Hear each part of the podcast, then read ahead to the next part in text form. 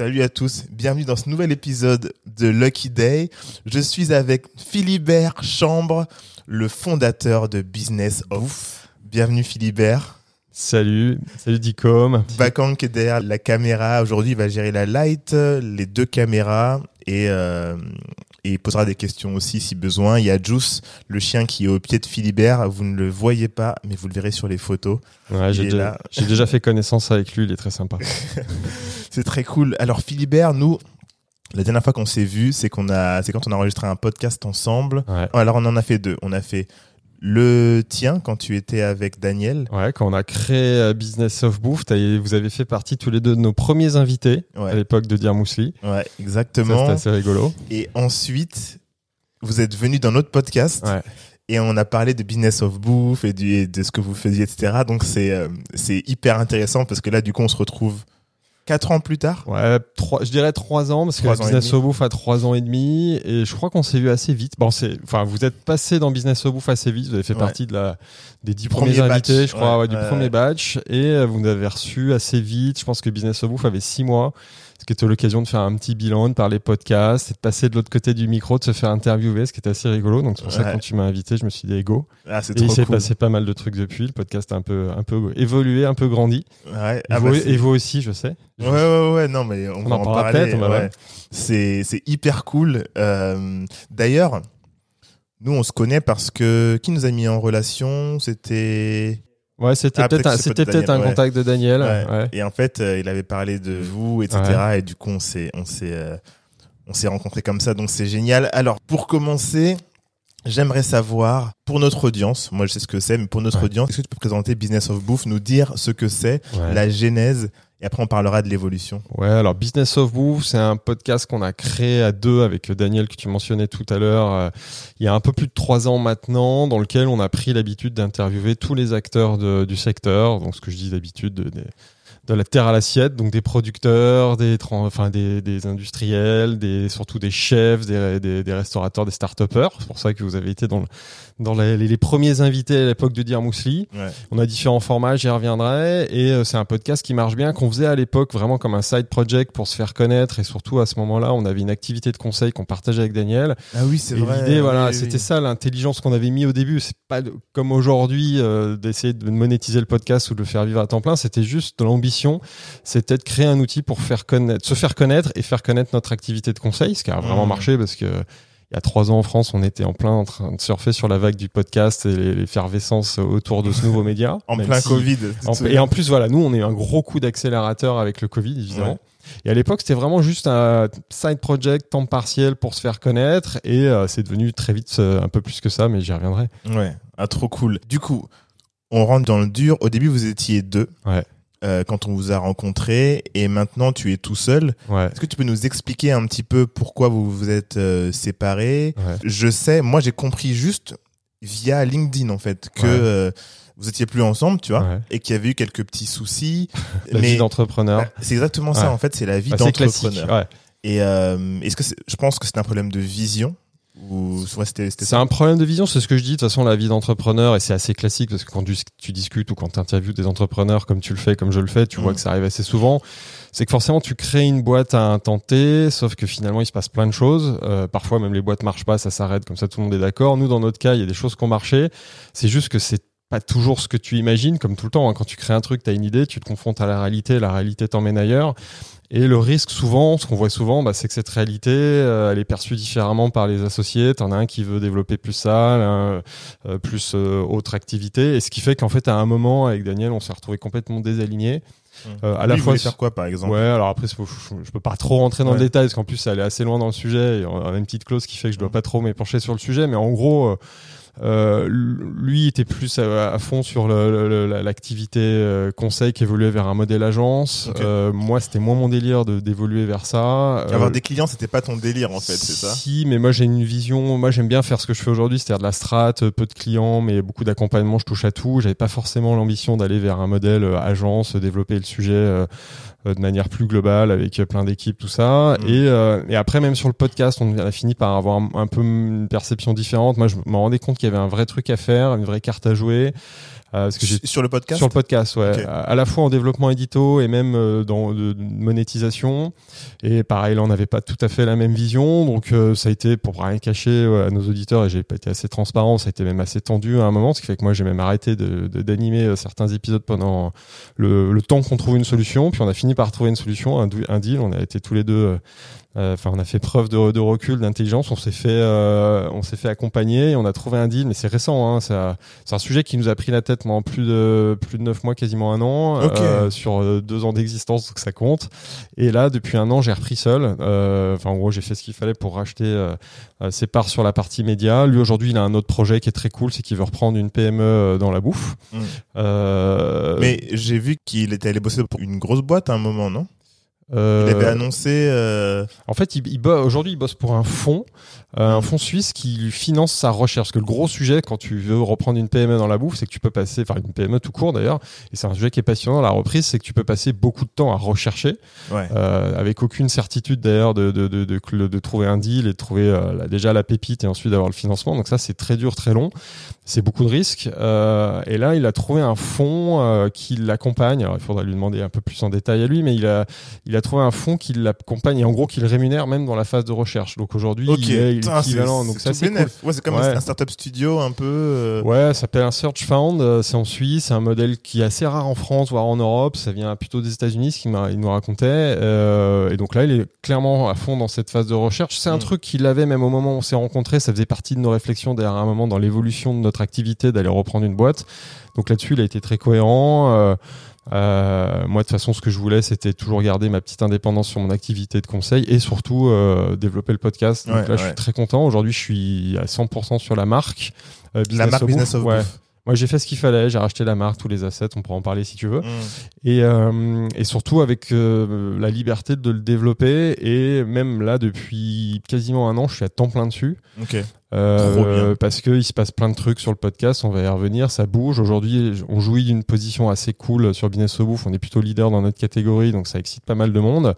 Ça fait trois ans que je suis dessus, donc j'ai un peu compris ce qu'il fallait. On y reviendra sur les différents sujets de monétisation. Donc j'ai même mis en stand-by mon activité de conseil parce que j'avais gardé mon activité de conseil à côté. Donc je m'excuse auprès de mes, mes quelques clients à qui j'ai expliqué que je manquais de bande mm. passante et de temps. Peut-être que ça reviendra parce qu'à un moment ça m'éclatera quand même de revenir sur de la strate des trucs. Les affaires sont les affaires. Hein. Ouais, mais voilà. Et puis surtout sur le podcast, il y a beaucoup à faire euh, je rencontre des gens exceptionnels, je découvre des gens. Euh, il y a plein d'idées. Là, mon vrai gros sujet aujourd'hui, c'est que j'ai un gros manque de bande passante. Parce que je suis en permanence sous l'eau et ça commence un peu à m'énerver. Donc là, je commence à me structurer. J'ai une fille qui m'accompagne à temps plein. Je suis en train de recruter des stagiaires et tout ça à temps plein sur Business of Wolf pour dire qu'il y a vraiment un, truc à eh, faire, quoi.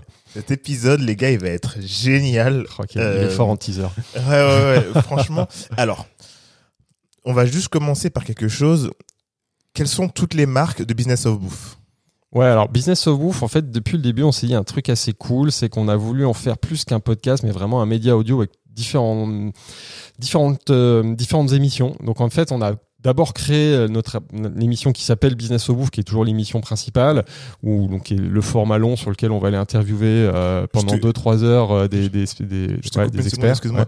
Business of Bouffe, je trouve que le nom il est génial parce que moi je connais Business of Fashion. Bien sûr, bah c'est ça la référence. Ouais. Euh, business of Hype. Euh, et en fait, quand tu tapes business, vous êtes assez bien référencé, vous tombez assez rapidement. Bah, on a fait un gros boulot depuis le début, on s'est vraiment bien pris la tête là-dessus en SEO, parce qu'à chaque épisode, on crée des articles. Même aujourd'hui, je, ah oui, oui. je casse les bonbons de mes équipes, enfin les gens qui bossent avec moi. On crée vraiment beaucoup de contenu sur la, la diffusion d'un épisode. Moi, mon obsession à chaque fois, c'est d'être très bien ranké sur le nom de mes invités.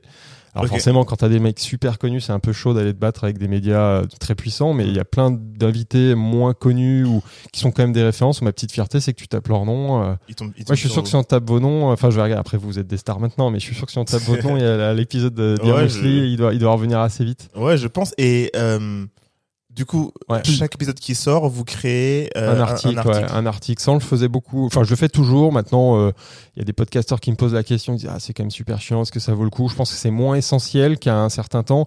Je trouve la force quand même, et c'est pour moi une des forces du podcast, c'est que ça permet de créer ce que enfin, ce qu'on appelle des contenus froids, c'est-à-dire que euh, le fait d'avoir un très bon référencement, ça permet d'avoir des épisodes même diffusés, qu'on l'a diffusé il y a deux ans, qui tournent encore aujourd'hui parce que des mecs vont faire une recherche. Si j'ai un ancien invité qui a une actualité, par exemple sa boîte vient d'être reprise et compagnie, les gars vont aller s'exciter, vont chercher son nom sur, euh, sur Google. Et là, souvent, si on a bien fait notre taf, c'est notre épisode qui va sortir. Donc ça, c'est cool. Et, et toi-même, euh, une de nos fiertés, c'est qu'un de nos meilleurs épisodes, c'est une interview de Cyril Lignac. Et pourtant, Cyril Lignac, c'est- chaud parce que c'est un mec qui est ultra médiatisé, qui a, Hmm. qui a répondu à plein d'interviews, mais on a réussi, réussi à créer un contenu original, qui a cartonné. Moi, c'est mon premier épisode historique, même qui est bien référencé sur Google. Et toi, un épisode comme ça, même s'il a deux ans, je crois qu'il tourne encore 100 à 150 fois par semaine. Ce qui fait que ça cool. continue de vivre et ça, c'est très chouette, quoi. Ah, c'est, hyper cool. Et du coup, est-ce que tu utilises un truc comme Transcript où tu retranscris ton épisode en, en texte Ouais, alors j'ai commencé à regarder ces trucs-là. Moi, le problème, c'est que mes épisodes, ils sont très longs. Trois heures. Ouais, ouais. Mon émission principale, Business of Ouf, moi, c'est entre 2 heures et 3 heures. Mon dernier épisode, là, euh, enfin, là, on enregistre en avril, mais euh, je sais pas quand vous allez le diffuser, mais mon dernier épisode avec Guillaume Sanchez, qui est un, un chef étoilé un peu atypique, euh, il fait 3h13. J'avais jamais passé, euh, la barre des 3 heures, je me suis vachement pris la tête euh, en me disant merde, est-ce que je fais, qu'est-ce que je fais, est-ce que je l'édite encore plus, sachant que l'enregistrement faisait 4 heures. Donc déjà pour moi c'était un énorme boulot de passer de 4 heures Ah à ouais. 3h13. Mais on l'a sorti, il cartonne, c'est mon deuxième meilleur épisode euh, après Cyril Lignac et pourtant il a que un mois de vie, donc je pense qu'il va dépasser Lignac. J'ai Ouais. surtout 70% de taux de complétion, ça c'est un truc de fou. Ok, de 3 Ouais. heures. Alors je sais- pas si mais tes auditeurs euh, ils doivent connaître, euh, c'est l'indicateur principal dans le podcast. Bon évidemment il y a le nombre de téléchargements, mais il y a le taux de complétion. Mm. Il y a que certaines plateformes comme Apple qui te, le- enfin ouais, c'est surtout Apple qui te la donne.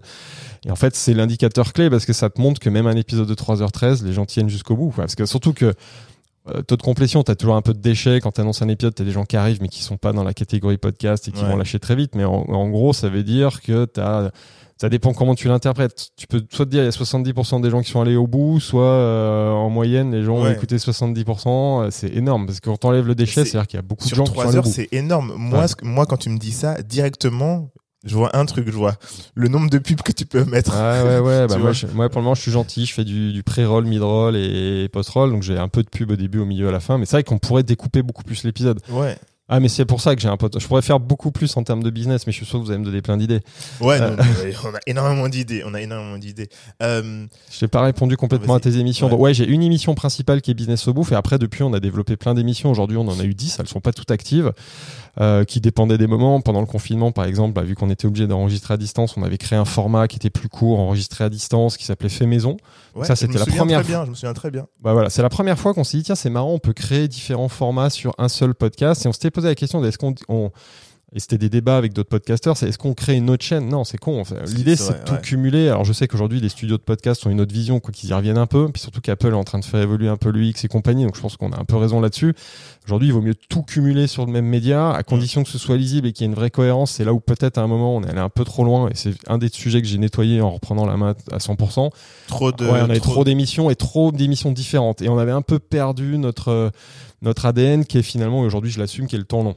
C'est vraiment, on prend le temps, parce qu'on avait développé des formats plus courts pour euh, initier des gens à des sujets. euh, on avait initié, enfin, on avait proposé à des, euh, à des animateurs externes d'arriver- de proposer des, des concepts d'émissions. C'était très cool parce que ça donne une force, une force de frappe, la création de contenu. Plus tu vas diffuser, évidemment, plus tu fais d'impression. Donc c'est cool.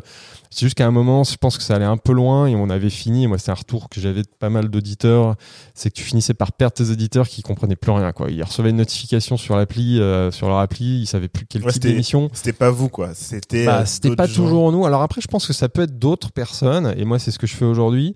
C'est de développer d'autres émissions. Mais ce que, je- contrairement à ce qu'on faisait un peu avant, c'est que je bosse beaucoup plus la cohérence éditoriale de cette émission. Moi, ce que je veux, c'est qu'elle, elle ressemble à la, enfin, en gros, je veux que toutes les émissions aient un air de famille business au Mm. bouffe, qu'elles répondent à une mission. Euh, qui est en gros euh, que les gens apprennent euh, sur la durée plein de, enfin voilà plein de sujets ce- autour de la bouffe avec ce style très euh, fouillé pro mais en même temps très décontracté c'est ce que je dis euh, si tu fais un cours un truc magistral c'est chiant tu tiens pas les gens dans la durée moi je pense qu'un des un des secrets de, de, de- de la réussite des épisodes de Business au Bouffe, c'est qu'on aime bien, c'était le cas avec Daniel et je le fais beaucoup maintenant avec des co mes co-animateurs et je, le- je demande à mes animateurs de faire pareil, c'est on aime bien rigoler, on aime bien se détendre, on aime Mm. bien faire des petites blagues. Euh, si tu veux que les gens écoutent trois heures, il faut qu'ils passent un bon moment. Oui, ouais. Moi, souvent, et moi, pour moi, c'est même un des meilleurs euh, compliments qu'on puisse me donner sur un de mes épisodes, c'est dire ah euh, putain j'ai appris, en plus j'ai souri plusieurs fois, voire j'ai rigolé. Je me dis c'est cool. Pourtant c'était pas mon métier à la base, Ouais. mais je pense que c'est très important quoi.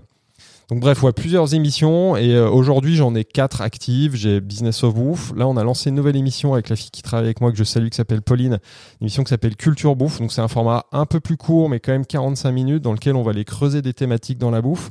Simplement l'angle il est différent, c'est que je vais pas attendre d'avoir une personnalité un peu iconique, charismatique pour amener un sujet. Tu sais, on va décider d'un- de- d'une thématique, on va en parler et on va aller chercher un expert pour mettre un petit peu de, de- de lumière. Mais c'est la star, c'est plus l'invité, c'est le produit quoi. Ok, Donc typiquement, on en a fait un sur l'huile d'olive, on va en faire un sur le miel, on peut en faire sur des thématiques, gaspillage et compagnie. C'est un truc qui est plus facile à produire, qui est plus facile à écouter parce que 45 minutes, pas 3 heures. C'est une nouvelle personne qui l'anime. Donc c'est Pauline qui bosse avec moi, mais ça fait un moment qu'elle bosse avec moi. C'est elle qui fait tous les épisodes? Ouais, Ok. ouais c'est une, une animatrice.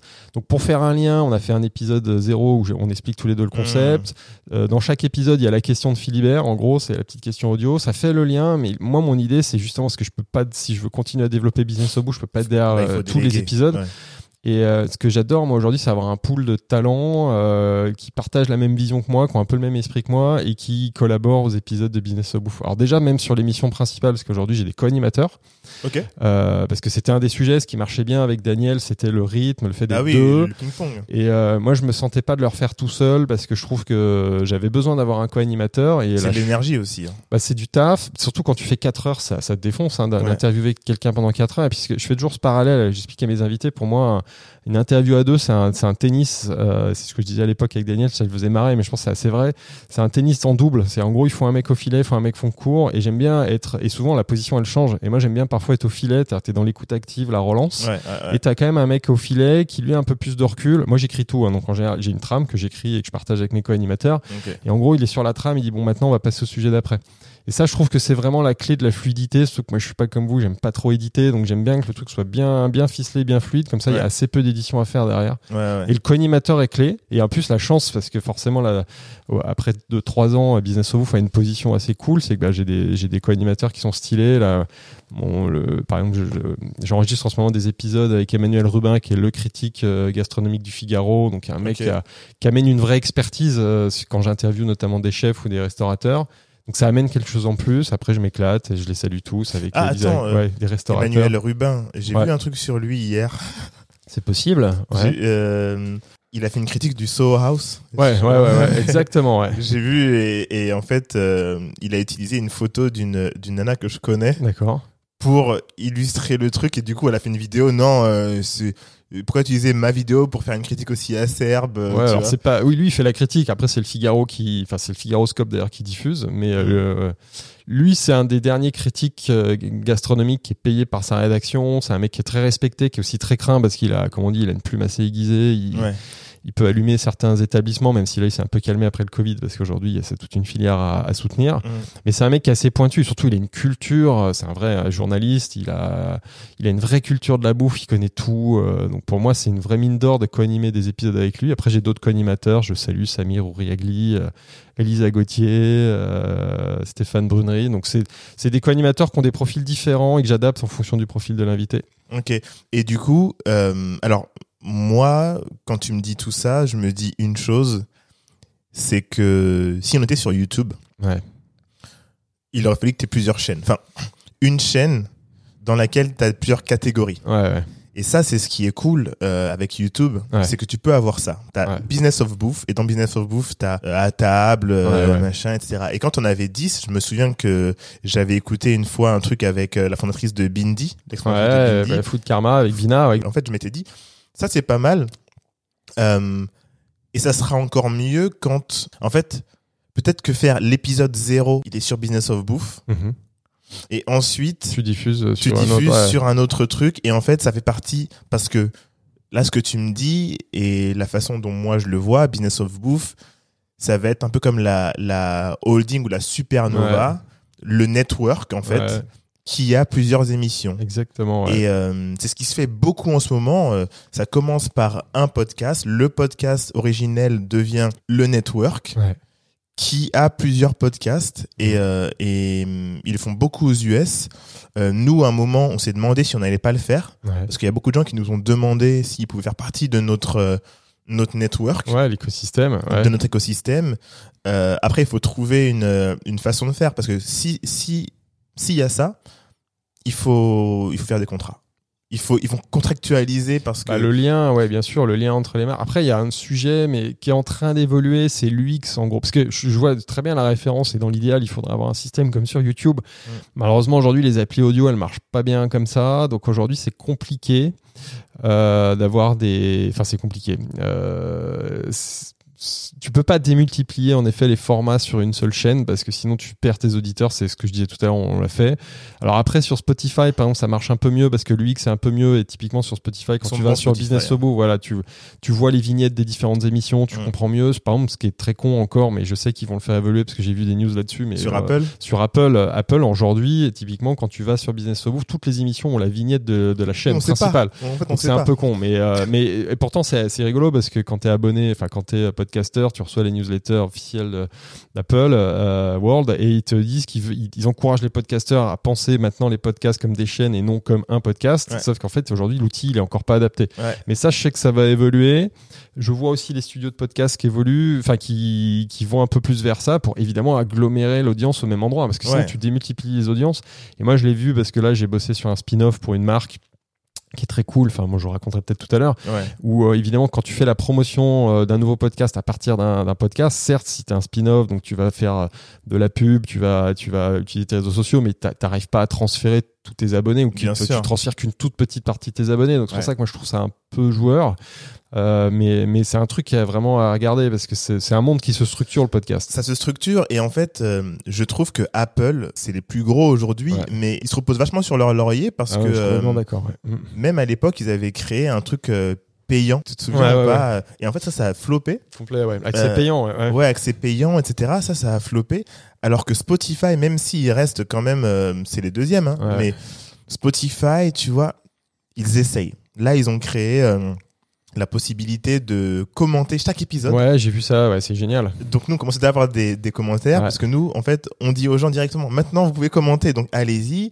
Euh, Il y a aussi les Q&A, du coup, les questions-réponses. En fait, Spotify comprend qu'il il faut interagir avec son, son audience. Et en plus, tu peux, en tant que podcasteur, tu peux le modérer, ce qui n'est pas le cas sur Apple. Quand tu prends un avis, quelqu'un, en fait, sur un avis, quelqu'un peut complètement te défoncer. Toi, tu peux pas répondre, tu peux rien dire. Ouais. euh, alors qu'au moins, sur Spotify, déjà, tu peux les publier, pas publier, et surtout, tu peux répondre. Ce Ouais. qui est, euh, comme Google, ce qui est quand même le minimum. Ouais, bien sûr. Je pense que hum, Apple ne le fait pas. Enfin, parce qu'ils ont tellement de choses à faire. Ils ont des produits à sortir. Ouais. Ils ont des des softwares à créer, à améliorer, autres que le podcast. Ouais, ouais, bien sûr. Et euh, Ils sont, alors voilà. Mais c'est pour ça, moi, je regarde vachement Spotify qui est en train de monter. Il y a même d'autres applis. Moi, j'étais surpris là depuis trois mois. Euh, Ca- Castbox. Alors, je sais pas si vous êtes très visible sur Castbox, mais moi, Castbox, c'est en train de devenir ma troisième appli. je, je regarde Euh, pas du tout. bah, et, et moi, je, je l'avais comme ça, mais je l'utilise pas parce que, bref, euh, je peux utiliser 12 000 applis. Mais, euh, et- mais déjà, je trouve que l'UX est mieux que sur Apple. Il est plus, proche du modèle Spotify. Et aujourd'hui, euh, bah, il est un peu vieillot, mais il est pratique, je Mm. trouve. Mais et je, je, je- là, je- je regarde mes chiffres, mais au début, enfin, c'était 5% de, de- de mes utilisateurs qui étaient sur Castbox. Là, je pense que c'est monté à 20. mais en sachant France, mais en- France, ouais. Bah, de toute façon, moi, mon audience, elle est Ouais, ouais. français, enfin, c'est Mais- français ou, enfin, à l'étranger, mais oui, francophone, quoi. Francophonie. Ouais. Je connais même pas Castbox. hein. C'est vrai, Ouais. bah tu vois. Mais moi c'est pareil, je, je, les- je les regardais pas du tout. Euh, je te dis, ça pesait 5% de, mes, de ma diffusion et aujourd'hui là ils sont montés à 20-25%. Alors il y a aussi des sujets, c'est a un moment ils ont décidé de mettre Business au bouffe en avant dans leur choix édito et bah, Ah, c'est monté. oui, Aujourd'hui j'ai plus d'abonnés sur euh, Castbox que sur euh, sur Spotify. Après, pareil, les sujets d'abonnés, on pourrait y revenir. Oui, C'est- euh, toutes ouais. les plateformes, l'analyse où on font remonter les chiffres euh, différemment. Mais après, ouais, euh, moi, classiquement, c'est évidemment, je crois que 60% de mes C'est utilisateurs, Apple. c'est Apple. Ouais. Ouais. Et Deezer? Deezer, pas beaucoup. Pas beaucoup. Ouais. Alors que pourtant, apparemment, c'est les premiers en France, Deezer.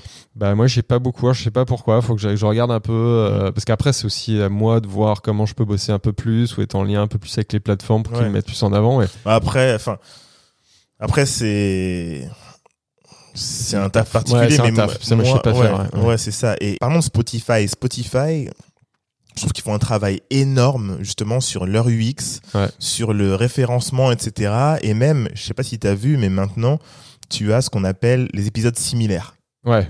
Et maintenant, en fait, tu peux voir et ça change. Ça change clair. souvent et ça c'est top parce que moi en tout cas ce que ce qu'on ce qu'on va faire là c'est qu'on prend en fait on regarde qui sont peut-être similaires sur une semaine Mhm. pas juste un jour parce que si c'est que sur un jour c'est faussé. Ouais. Parce que les gens aujourd'hui, ils ont fait ça, ils sont allés voir un autre. Ouais. Et en fait, c'est prendre les, les épisodes qui, enfin, les podcasts qui reviennent souvent et leur proposer de faire du Co, ouais, ouais. du, du co, la co, le trans promo, enfin, je peux Ouais, voilà, c'est ça, c'est chacun la, se fait la cross promo, etc. Mais faire ça avec un groupe de podcasts qui revient assez souvent, genre 3 ou 4. Partage ton Comme- audience, manifestement on a la même, où il y a des points communs, c'est pas con, c'est un vrai sujet d'acquisition, c'est clair. Exactement. Et ça, euh, je me souviens que pendant le Covid, il y en avait qui voulaient faire ça avec nous. Mais j'étais tellement dans le jus d'autres choses que j'étais là. Euh, là, j'ai pas le temps, tu vois, de me mettre sur ça. Ouais. J'écoute beaucoup un podcast, euh, enfin deux podcasts qui sont euh, qui ont été rachetés, en tout cas qui sont dans dans le roster de euh, euh, de HubSpot. Ouais. Et HubSpot, en fait, ce qu'ils font, c'est qu'ils euh, ils, ils invitent les podcasteurs de leur roster Ouais. à faire de la pub pour les autres podcasts. Ouais, mais ça, de toute façon, euh, moi j'en suis convaincu aujourd'hui, le meilleur moyen de faire l'acquisition, c'est l'audio to audio. C'est quand tu discutes avec des marques qui veulent lancer des podcasts et compagnie, ils veulent mettre des moyens à les. Parce que enfin, je dis, dépensez pas trop d'argent à les convaincre et à faire rentrer des gens dans la catégorie audio. Déjà, il y en a pas mal. hein. Aujourd'hui, le podcast, j'ai vu des stats, il y a 20% de Français qui écoutent régulièrement du Ouais. podcast. Déjà, jouons sur ce territoire-là. Et plutôt que de dépenser de l'argent à amener des gens qui n'écouteront pas ou qui passeront jamais une heure à écouter de l'audio, bah, aller chercher des gens qui écoutent déjà de l'audio, c'est beaucoup plus facile, tu as un bien meilleur taux Ouais. de conversion, et pour ça, il n'y a pas de secret, hein, c'est du sponsoring ou du co-branding avec un autre podcast. Et ça, ça marche très très bien. ouais. Ouais, il y a un truc que je vois aussi au niveau du podcast, on en a parlé un petit peu en off, c'est tous les influenceurs ou les youtubeurs qui deviennent podcasteurs. Ouais. En fait, le youtuber, ce qu'il peut faire, ce qu'il fait aussi, après il y a différents types de podcasts. T'en as qui font des vidéos face caméra où ils parlent, ils sortent juste le son, ils le mettent en podcast. Ils disent voilà j'ai mon podcast maintenant. Du coup les gens peuvent choisir et en fait moi je suis convaincu que le futur YouTube a pris une place énorme. Maintenant il y a les podcasts sur YouTube. Bien sûr, ouais. Il y a YouTube for Ouais, ouais. Podcasters. Et ça, c'est à ne pas négliger. Tu vois. Et je sais que toi, tu as, t'as, t'as un vrai sujet sur, euh, sur la vidéo. Euh, mais je pense que même si, et nous, nous aussi, hein, je pense que même si il n'y a pas forcément euh, de la qualité vidéo, etc., Ouais. juste le fait, et j'en parlais dans un autre euh, épisode de podcast où je disais que l'IA Mhm. va permettre bientôt de créer des images au moment où tu parles. Ouais.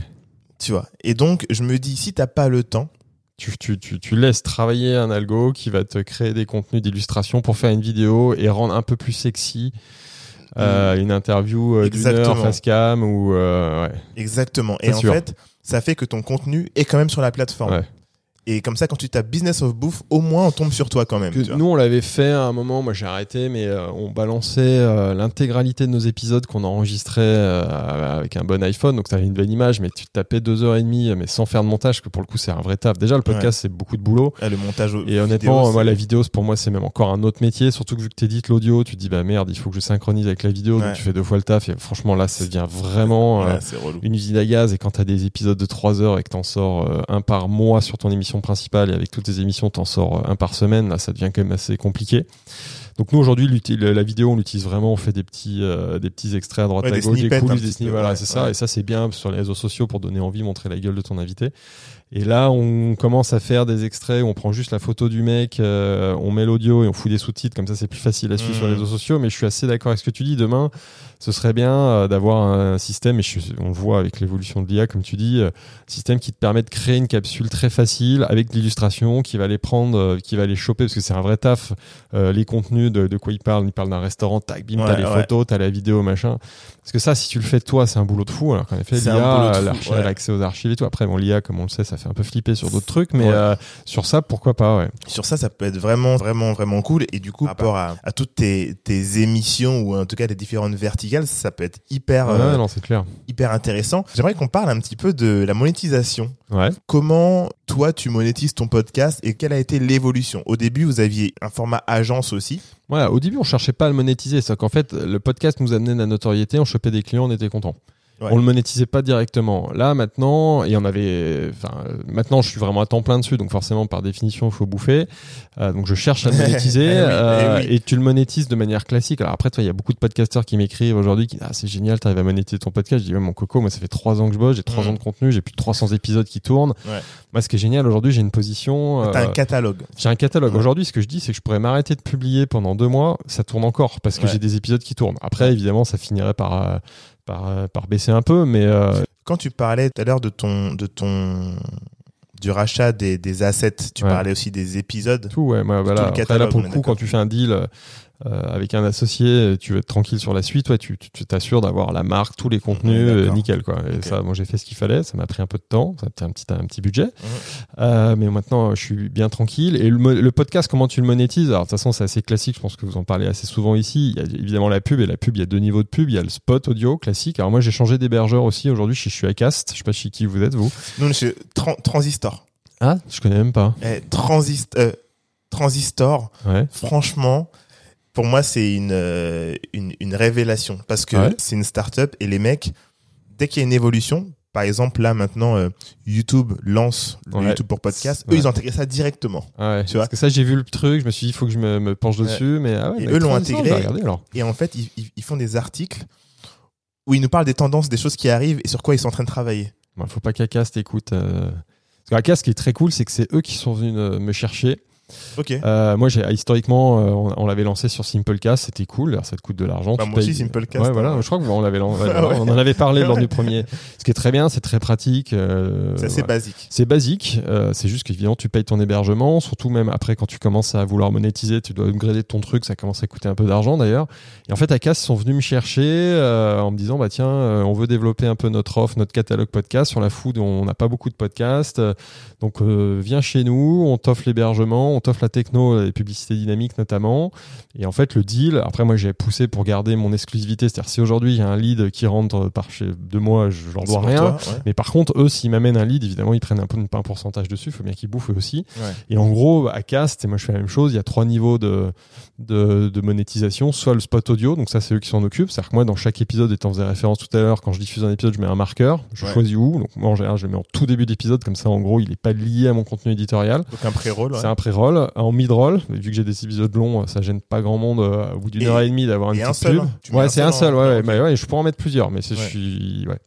Mais la pub, c'est très, très connement au début, je voulais pas. Puis Ouais, bah débile, nous c'est pareil. hein. et en fait, euh, je suis débile. Acast m'a beaucoup poussé. D'ailleurs, même quand ils m'ont offert la techno, euh, je voulais pas le faire. C'est eux Mm. qui m'ont relancé. Au bout de deux mois, je l'ai mis. Je me suis dit, quand je, je vais me faire défoncer par mon audience. En Après, fait, non. bah, ton audience, ça fait, moi, c'est ce que, mais, mais c'est mes auditeurs eux-mêmes qui disent. Ça fait trois ans qu'ils écoutent gratos des contenus de fou. Ils payent Ouais. pas. Ils sont, bah, à un moment, avoir une pauvre pub au début. euh, ce que j'ai juste fait, parce que j'ai quand même, euh, vu qu'on a, je suis pas un média engagé, mais quand même, on aborde souvent dans la bouffe des sujets euh, de responsabilité. Donc, je me je veux Ouais. pas non plus avoir n'importe qui. Donc, euh, Acast te permet d'avoir une blacklist. Donc, tu peux lister des business. Tu peux blacklister des business.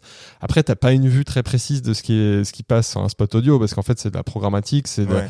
deux, deux utilisateurs au même moment ont pas forcément pas la, la même même chose, Ouais, ok. voilà. Donc euh, ça, tu le maîtrises pas complètement, mais c'est assez clean, c'est assez quali. Et le spot audio, c'est vraiment un contenu qui est enregistré par la marque, souvent avec Acas d'ailleurs, donc c'est plutôt des trucs assez quali. Ok. C'est rémunéré gentil, enfin c'est pas ça qui me permettrait de bouffer, mais c'est gentil. Moi, c'est en gros, ça me paye à l'année un stagiaire, enfin ça me paye mon stagiaire presque. Stagiaire, voilà. ouais. Et, et Plus, ouais. c'est des.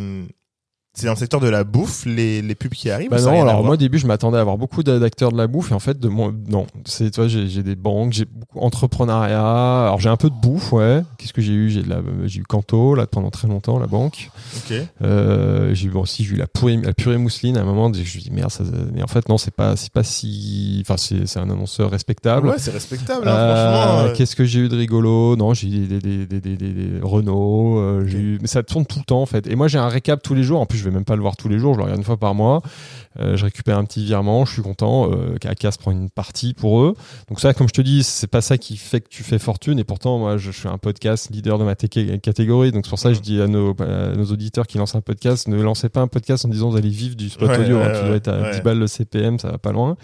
Ce qui est plus intéressant dans la catégorie pub, c'est le sponsoring. Donc là, c'est vraiment le message qui est, comme vous le savez, incarné par euh, l'hôte, Ouais. où pendant 30 secondes, tu vas dire Salut, c'est Philibert, le fondateur de Business of Vous, j'ai envie de vous parler de ça, ça, ça. Donc vu que tu endorses le truc, vu que tu la, la cautionnes, bah, c'est un peu plus de valeur. En plus, tu crées un Tu contenu. peux le vendre un peu plus cher. Donc ça là, le ouais. CPM, c'est 5, 6, 7 fois plus cher. Mm. Donc ça, c'est cool.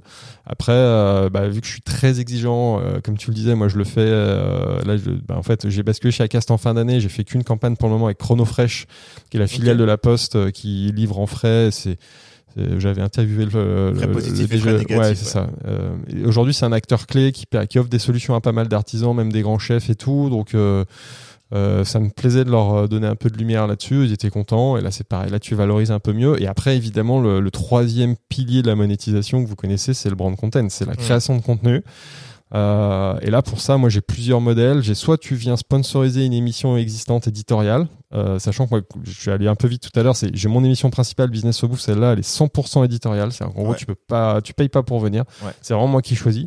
Par contre, j'ai d'autres émissions. J'en ai une, par exemple, qui s'appelle euh, les pieds dans le terroir, qui est un de mes dadas, où je, où je vais, je donne la parole au monde agricole. Donc, en gros, alors c'est un peu plus de prod parce que je pars en immersion dans une ferme, et en plus, je me suis, je suis allé un peu loin dans le concept, c'est que je pars à chaque fois avec une personnalité. Pour rendre le truc un peu plus sexy, un peu sur le modèle des émissions de télé, on va, euh, Bah, rendez-vous en terrain Ah, inconnu. t'as inconnu, oui, c'est ça. Exactement, j'adore bien avec ça. ton micro et Ah, tout. bah, tiens, vous allez voir, j'ai fait un pilote au mois de septembre et là je viens d'en produire un autre et il y en a trois autres qui vont sortir là avant l'été. Euh, dans la- dans l'ouest de la France avec Mhm. justement et là l'idée c'est d'aller voir un partenaire qui m'aide à financer le truc. Ouais. et pareil je suis exigeant je peux pas aller voir des gens enfin il me faut des, des, des partenaires clean donc je vais voir des collectivités. Donc là, Ok, des offices de tourisme ouais, voilà. ouais, donc office de tourisme donc là ma première saison je l'ai fait avec le voyage à Nantes qui est l'office du tourisme de, de la région autour de Nantes et c'est eux qui financent le contenu et eux, ils sont contents parce que je crée des interviews où on valorise des producteurs avec des personnalités issues ou non de la restauration qui parlent un peu du territoire. Et Ça fait mais de- c'est audio, ça. Ouais, c'est de l'audio. Alors, vu que j'ai un peu de moyens, là, je pars avec un photographe qui me fait des photos et un peu de vidéos, qui me permet d'appuyer la promotion euh, euh, sur les différents réseaux sociaux. Puis c'est des contenus qui est aussi à la disposition du partenaire. Donc c'est pour eux, c'est un bon deal. Moi, ça me fait un contenu éditorial parce que c'est quand même super intéressant et c'était ma satisfaction quand j'ai lancé Les Pieds dans le Terroir. C'était la première fois que je lançais une émission qui marchait autant que Business of Ouf. Ouais. Après, je me fais chier, c'est plus produit, c'est super intéressant et tout. Donc, c'est de l'éditorial et en plus, je suis payé. Donc là, t'es content. Quand tu fais ça, c'est juste que c'est quand même pas mal de boulot. Ouais. Tu peux pas en faire euh, 20 par an. Donc ça, toi, il y a ces émissions-là. Après, il y a un autre modèle, c'est euh, de faire du, de- une série de podcasts sur mesure. Donc ça, c'est des choses que vous connaissez vous aussi, je crois. Ouais, ouais. Euh, et nous, on a un partenariat historique avec le CNIEL, qui est la, la filière lait. Donc pareil, c'est des, Ok. c'est une filière, donc c'est pas un groupe industriel. Euh, moi, ça me plaît. Puis même à titre perso, moi, enfin, je vous avais peut-être raconté ma vie. euh, euh, moi, je suis d'origine savoyarde. J'ai à un moment valorisé le terroir savoyard. Je suis très sur les sujets de terroir et Donc, vous avez élevage. créé un- une, une, c'est quoi ton premier business déjà? C'était Moi, j'avais créé la Maison de Savoie, Oui, la Maison de à- Savoie, à voilà. Paris. Ouais. Donc, moi, je suis très là-dedans. C'est pour ça que quand le CNIEL me, me tournait autour, je leur dis bah, écoutez, moi, le- l'élevage, c'est un sujet qui m'intéresse et, euh, et la filière laitière, j'ai envie d'en parler. Et aujourd'hui, il y a, il y a beaucoup de raccourcis qui sont faits. Les gens euh, euh, ont besoin d'une vraie information. Et je pense que le podcast, le temps long, permettent d'amener ces éclairages. Et donc, euh, je leur avais proposé ça. Ça, ça. ça a mis du temps. Par contre, les filières, les Ouais. les- je crois que le- le- la première discussion avec eux date d'il y a deux ans, voire deux ans et demi.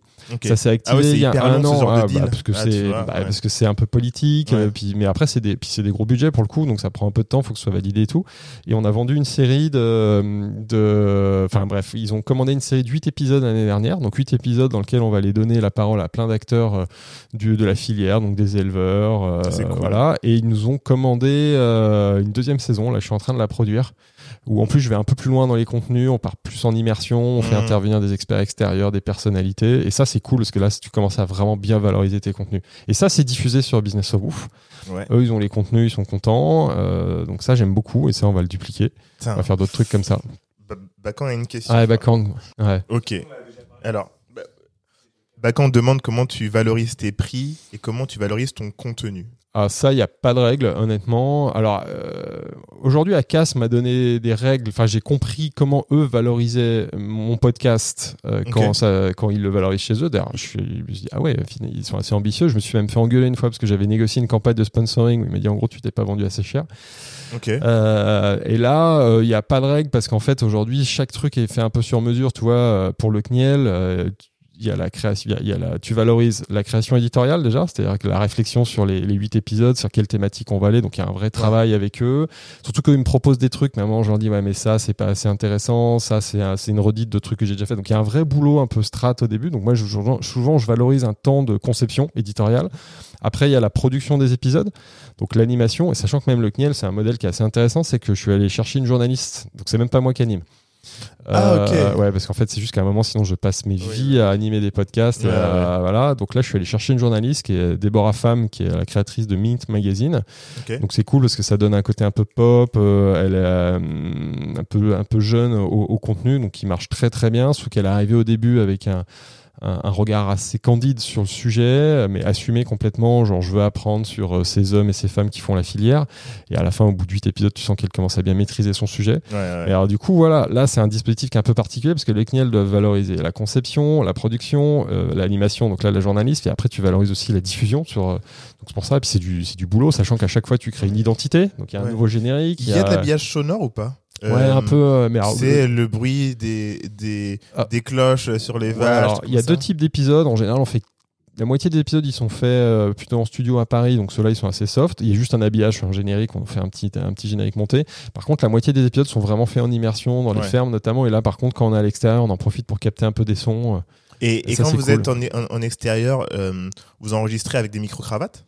Non, parce que euh, alors ça c'est marrant parce qu'il y a plein de gens qui me parlent de ça, mais euh, je me fais vraiment chier là, que ce soit sur les pieds dans le terroir ou euh, bon le CNIEL. Moi j'aime bien garder le, le, le son de mes micros qui, Ouais. qui donne cette voix un peu chaude de radio. Ouais. J'ai fait des essais avec des, des micro cravates. Certes c'est plus pratique, mais tout de suite t'as une voix qui est beaucoup plus neutre, qui est plus lisse. T'as Ouais, plus cette chaleur là bah, et du tu- coup t'as plus l'impression d'être sur Business of Bouffe. derrière. Alors je me fais un peu chier, euh, ce qui fait qu'on se balade. Alors j'ai trouvé sur les pieds dans le terroir, euh, voilà, moi j'ai un petit enregistreur qui est un peu plus compact que je porte sur moi avec un micro filaire pour moi. Et là sur les derniers que j'ai fait, bah, j'ai équipé les, mes invités avec des émetteurs récepteurs, comme ça ils sont libres. Et puis là même le dernier épisode des pieds dans le terroir que j'ai fait, il est au Croisic. On l'a enregistré donc euh, c'est avec un, un mec qui fait de la cueillette d'algues. Donc là on est carrément sur les rochers sur la plage, il pleuvait en plein vent. Ouais. Donc je me suis équipé. euh, là, j'ai pas encore sorti les photos parce que l'épisode n'est pas sorti, mais le mec qui fait la photo m'a un peu accompagné sur la partie tech j'ai trouvé des espèces de grosses moumoutes, un poil de chat que tu mets Ouais, sur tes ouais, micros et c'est impressionnant. C'est qu'il y avait, je crois, il y avait 70 km/h de vent Mm. et on n'entend pas le vent. Là, j'étais, mais c'est pour ça, c'est une nouvelle expertise que je développe. C'est maintenant, je sais enregistrer en extérieur et ça change tout parce que tu captes un truc très spontané. Euh, là, je suis avec une chef euh, enfin, qui est un peu connue et euh, on se balade dans les rochers. Elle, elle rigole avec le, le producteur. On Mm. goûte en live des trucs, un truc de ouf parce que. Euh, ce que je disais, moi, j'irai plus jamais sur une plage. Moi, quand tu vas sur une plage, tu vois des algues, jamais ça me viendra à l'idée de les prendre et de les goûter. Ouais, grave. Et là, je suis avec le gars, euh, il nous dit, bah tiens, ça c'était le truc. Bon, il donne le nom scientifique, tu goûtes. Il y en a une qui a un goût de citron, t'as une qui a un goût de champignon. Tu le vois en live, et ça, tu le captes en audio, tu captes Mm. en, en direct la réaction de, de la chef, même la mienne, et ça, c'est génial. Mais c'est là que je me dis, c'est hyper dommage qu'il n'y ait pas de vidéo. Alors si là, là pour le coup, cela, vu que j'ai du, du budget. vu que j'ai du budget, là, je viens avec un, avec un photographe cinéaste que je salue, qui s'appelle Émile, qui me fait des, qui me fait des- beaucoup de photos et des, des vidéos. Et franchement, c'est Ok. canon. C'est pour ça que ces épisodes marchent bien quand tu les balances sur les réseaux sociaux. Il y a des contenus de fou. Ok, Bakang. Bah, moi, c'est pas, de toute façon, c'est pas, c'est pas, c'est pas un secret. Hein. Les chiffres, ça, Acast te le dira, c'est entre 5 et 10 000 balles l'épisode, un truc bien fait, hein, et Ouais. diffusé sur un podcast. Euh, Acast parle de podcast leader. euh, je suis leader dans la catégorie food. Par exemple, Ouais. sur Apple, aujourd'hui, je suis historiquement un des, enfin, je suis le premier podcast euh, food. indépendant. Euh, Même là, en début d'année, c'était la première fois que j'ai dépassé pour la première fois les replays de radio, sachant que dans la food, c'est vraiment les replays radio Ok. qui sont très présents. Donc les émissions, on va déguster de François-Régis Ah oui, et là, oui, pour oui. la première fois, Business of Bouffe a dépassé. Alors pas en permanence, hein, c'est quand je fais un gros épisode. ouais. Ça change tous les jours, mais je suis resté pendant une semaine devant lui. Là, j'ai ressorti un épisode en mars qui a cartonné, je suis passé devant lui. Donc ça bouge. Aujourd'hui, je suis leader. Et puis t'es indépendant. Et je suis indépendant, je suis libre, je sais ce que je veux. Ça, c'est, Mm. je, je pourrais le répéter euh, dix mille fois. Mais euh, et aujourd'hui, bah, quand tu as cette position-là, c'est un peu de valeur. Aujourd'hui, j'ai une audience qui est, euh, ce que je dis, je suis pas un média de match, pas TF1 et compagnie, mais je dois avoir 30, 40 000 abonnés sur toutes les plateformes audio. Par contre, mon audience, c'est des mecs qui bossent dans la bouffe. C'est moi, j'estime que c'est la moitié de gens qui bossent dans la bouffe. L'autre moitié, c'est des consos qui s'intéressent à ce qu'ils ouais. bouffent Ouais.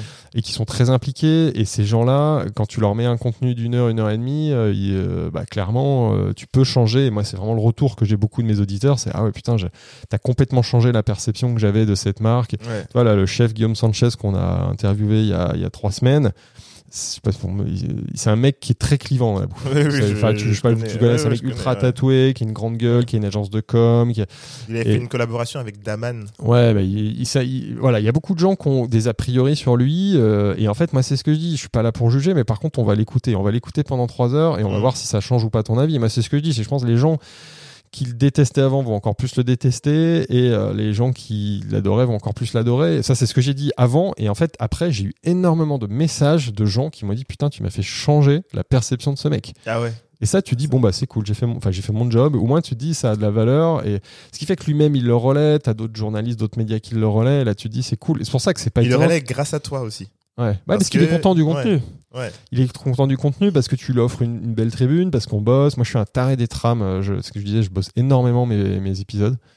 Je- J'adore, mais en plus, j'adore faire ça. Alors, ce qui est chiant, Mm. c'est que vu que mes journées sont un peu compliquées en ce moment, bah, je peux faire ça que le soir, voire en ce moment la nuit. Mais euh, Ah ouais. j'adore faire ça parce que euh, j'apprends énormément, parce que j'adore mettre les choses un peu dans l'ordre, de me dire après ce sujet, on va parler de ce sujet. Tiens, là, j'aime bien cette anecdote. Et je pense que c'est ça depuis trois ans qui, que j'adore faire et qui, à mon avis, se, se ressent Se ressent. beaucoup dans, dans le résultat. Et ce qui fait, et c'est ma plus grande fierté, c'est quand un invité me dit putain, c'est cool ce qu'on a fait ensemble et que je sens que lui en est fier. Et Ouais. du coup, en plus, là où le modèle est intéressant, c'est qu'il va le partager comme un Bah. dingue et ça me fait mon acquisition d'abonnés. Ouais, ça m'amène à ce sujet-là. Est-ce que les invités que tu interviews partagent toujours le contenu ou il y a Ouais. des fois où tu te dis, euh, putain, il a pas partagé ton truc? Toujours. Je me rappelle au début, c'était mon obsession. Les premiers invités, je les harcelais. Euh, Est-ce que tu peux partager? Pourquoi tu partages pas? Je veux comprendre. Puis je jouais le côté un peu entrepreneurial. C'est important pour moi d'avoir ton retour pour comprendre pourquoi Ouais, tu ouais. partages pas et tout. Et à la fin, les mecs. alors, Et les fins, bah, euh, moi je m'en rappelle d'un euh, qui est, qui est, qui est l'ancien, euh, que je salue, l'ancien DG de, un ancien DG d'une filiale de, de Danone, les deux vaches, qui avait pas partagé. Ça m'avait, ben, franchement, je pense qu'il est Ça dans les cinq premiers. Ça m'avait piqué. Je me dis merde, c'est-à-dire qu'il est pas fier du contenu. Et puis ça fait chier parce qu'au début, quand tu crées ton podcast, c'est vraiment ça le modèle. C'est qu'il Ah faut oui. que tes invités partagent parce que tu vas aller justement agglomérer, accumuler toute l'audience de tous tes invités. Et en fait, non, lui, c'est parce qu'il avait pris le temps de l'écouter. Et qu'en fait, à un moment, il était même un peu gêné par pudeur. Et en fait, c'est- c'est deux semaines après, je crois, il me raconte que sa femme a écouté l'épisode et lui dit Mais c'est extraordinaire, tout ce que tu racontes, c'est cohérent, c'est Mm. nickel, vas-y. euh, il faut que tu le mettes en avant. Et après, il, il a basculé, il s'est mis à le partager de partout. On en reparle encore aujourd'hui parce que ça l'a marqué. Je crois que c'est le premier podcast qu'il faisait. Et puis, je crois qu'en plus, depuis, il a fait plein d'autres Mais vous podcasts. pas s'entendre aussi. Ouais, il y a ça aussi, hein, c'est que les gens aiment pas leur voix. C'est vrai, ça c'est Ouais. vrai. À commencer par moi, d'ailleurs, je déteste réécouter les épisodes, mais euh, c'est vrai, les gens souvent aiment pas leur voix. Mais globalement, maintenant, tout le monde partage. De toute Ouais. façon, ils ont, ils ont passé 4 heures avec toi. euh, Oui, oui, oui. Ils savent, et c'est ce que je dis. Moi, je suis, je, je suis pas, je, je suis pas, je cherche pas du sensationnel. Moi, je, je suis pas là pour les mettre dans Mal à l'embarras. l'aise, bien évidemment. Je suis pas journaliste d'abord de formation et je suis pas, et c'est pas ça que j'aime. Moi, j'aime créer, même si le mot euh, est un peu ultra galvaudé, mais c'est des contenus très bienveillants, très cool. Moi, j'aime créer une belle tribune pour que les gens aient des choses à dire. Et moi, mon job, c'est de préparer le contenu pour qu'on n'oublie pas de sujets, pour qu'on évoque tous les sujets. Parfois, on va dans les sujets qui grattent, mais je suis pas là pour les emmerder jusqu'à ce qu'ils quittent la salle. C'est Ouais, pas sûr, ça que je recherche. sûr, ouais. Euh, ils y répondent. Parfois, j'ai de la contradiction, parfois, j'en ai pas, mais c'est pas mon job. Euh, moi, et ce que je dis, c'est que c'est aux auditeurs de se faire un avis. Quoi. Ils, vont, Ouais. ils vont écouter Business au bout, ils vont écouter d'autres choses, ils se feront un avis. Ça, c'est intéressant. Et tu te considères comme euh, un créateur de contenu? Bah, à la base, non, mais maintenant, ouais, enfin, c'est ce que je suis. Mais d'ailleurs, c'est ça qui est drôle, c'est qu'à la base, moi, mon métier, c'est pas du tout ça. Enfin, bon, même si je viens de la com et du marketing, à la base. mais hein, ouais, voilà. mais en fait, on est tous des Et créateurs. même, de et, voilà, et même c'était un peu le sujet avec Daniel à l'époque, c'est que bah, pff, euh, à la base on voulait faire du conseil, on voulait développer une agence, puis finalement, euh, bah, moi je voulais rester sur le conseil, puis à un moment euh, on s'est dit bah finalement le podcast il y a tellement de trucs à faire, et aujourd'hui je valorise mieux mon temps sur du podcast, je m'éclate, je rencontre plein de gens, je- j'entreprends énormément. Ce qui est drôle, c'est que je discutais il n'y a pas très longtemps avec un, un entrepreneur que j'estime beaucoup, avec qui je disais moi, je disais moi-même mon rêve c'est de réentreprendre, parce qu'un peu moi, je, bon, là, tu l'ai dit tout à l'heure, ouais. et voilà, en fait c'est marrant qu'au début je- je j'avais du mal à admettre que Business au Bouffe était une, une, une expérience entrepreneuriale. En fait, si, c'est carrément Ah oui. euh, parce que j'ai on a créé quelque Je cherche chose. des clients aussi. Il y a une marque, vois. cherche des clients, on le valorise. Moi, il y a, il y, a, il y a des gens qui veulent me racheter. Enfin, Ah oui, du coup, oui. il y a de la Ah, tiens, valeur. tu te parler, dis, ça, ouais, ouais, mais ça, je pourrais pas tout te dire, mais ouais. Oui, mais attends, attends, pour pas. euh, Attends, il y a Bacon qui veut dire un truc. Il y a Bacon qui demande euh, comment tu constitues ton, ton équipe. Bah, Aujourd'hui, ouais, j'ai des co-animateurs sur mon émission principale, euh, qui sont des gens que j'ai, pour le moment, je ne paye pas. C'est vraiment des gens qui sont contents de participer. Ça leur donne un peu de visibilité. Ah ils oui, creusent. visibilité. Euh, le deal, c'est que si j'ai, euh, quand j'ai des contrats de sponsoring sur leurs émissions, on partage. euh, mais aujourd'hui, sur, euh, tu prends au prorata de l'émission et tout, ça va pas chercher très très loin. Donc j'ai des co-animateurs. euh, j'ai surtout une collaboratrice aujourd'hui à temps plein euh, qui bosse avec moi, qui au début m'accompagnait, enfin qui est en gros mon couteau suisse, qui fait tout, qui elle, elle m'aide sur la production des épisodes où je ne suis les pas là. aussi. Elle fait surtout toute la partie édition. Alors moi j'en fais un peu, mais j'en fais de moins en moins parce que je manque de temps. Puis en plus elle est beaucoup plus douée que moi là-dessus. Et c'est une vraie amélioration d'ailleurs de ce Business au bout depuis un an. C'est avant on éditait zéro. Maintenant quand même on édite un peu. Alors on fait de l'édition légère. Pour moi c'est l'édition où ça s'entend pas. C'est on est en transition. Mais je coupe les passages un peu mous. Ah oui, bien sûr. Je coupe les. Enfin maintenant on- voilà. Ouais, parce que nous on voulait pas faire ça, mais là aujourd'hui je le fais parce que euh, typiquement l'épisode de 4 heures, je peux pas le sortir en 4 heures, on l'a quand même réduit Ouais. à 3 heures. C'est un boulot de fou, donc elle fait ça. Et puis là j'ai une stagiaire en plus qui m'aide un peu sur les réseaux sociaux parce qu'on est assez nul sur les réseaux sociaux, pourtant des contenus de fou. Donc, mais même là, il m'en faudrait. Tu vois, c'était un peu ma réflexion de, de ce matin en venant, c'est qu'il me faudrait encore plus de monde autour de moi. C'est juste que j'y vais tout doux parce que j'attends que les revenus soient un peu Bien stabilisés. sûr, bien Euh, sûr. truc euh, assez classique de l'entrepreneur, surtout que j'ai eu quand même d'autres vies entrepreneuriales avant et je me méfie Mm. des coûts fixes. Ouais, j'y vais tout doucement, mais c'est clair qu'il y, un- y un- y un- ouais, y a un vrai sujet RH aujourd'hui pour aller encore plus vite. Il faut que, ouais. il faut que je m'entoure davantage. Bah, C'est la même chose pour nous. euh, on a failli prendre euh, un, euh, un ou une stagiaire, Ouais. Euh, même euh, apprenti. Bah, pendant le Covid, c'était beaucoup moins cher. À un moment, il y a eu euh, Ouais. des, des Bah, avantages. apprentis, ouais, ouais. Ouais. Et finalement, on on l'a pas fait. Du coup, nous, c'est euh, c'est nous qui montons. Mais du coup, ça nous a fait lâcher un peu de l'est sur le montage. Ouais, mais il faut, ouais. Tu vois, on s'est dit, mais en fait, euh, parce que comme on écoute beaucoup d'autres podcasts, notamment des podcasts où les mecs, en fait, ils vont même prendre leur live Instagram Ouais, euh, où ils sont en conversation avec quelqu'un et en fait, ils vont le poster en podcast. ouais. Ils vont pas éditer, Ouais. mais c'est c'est du pur jus. Et en fait, je me dis, mais c'est hyper intéressant. Moi, je l'écoute, alors je vois pas pourquoi. Voilà. Euh, tu vois. euh, Pour ça, nous, c'est moi, c'est nous, ça, nous, ça a toujours été notre parti pris, c'est de se dire bon, bah, finalement, on va pas non plus suréditer parce que le, le contenu un peu brut, fluide, il Ouais. y a des gens qui aiment ça. Après, il y a quand même, à mon avis, un peu d'amélioration. Et nous, et, et là, ce qu'on a fait qui marche très très bien depuis un an, notamment grâce à Pauline qui bosse avec moi, c'est que, comme je vous le disais en off, c'est que quand je diffuse un épisode, je diffuse évidemment l'épisode original et je diffuse des extraits. En général, je balance un teaser avant, mais un, un teaser de 5 minutes, des extraits euh, la semaine qui suit, un ou deux. Et surtout, un mois après, on sort une version euh, qu'on appelle l'essentiel, qui est un best-of, où là, on vient compacter, là, c'est un vrai taf, mais ça, c'est intéressant, on vient compacter l'épisode de 2 heures, 3 heures en 30 minutes. Ouais. Et ça, ça me permet de toucher notre audience. Ouais. Mais aujourd'hui, encore, euh, 80 70% des gens écoutent le format très très long, dans mes abonnés. Mais si, si, je, si je veux toucher encore plus de monde, c'est clair qu'il faut que j'aille vers des formats plus accessibles. hum, hum, hum. Donc j'y vais doucement.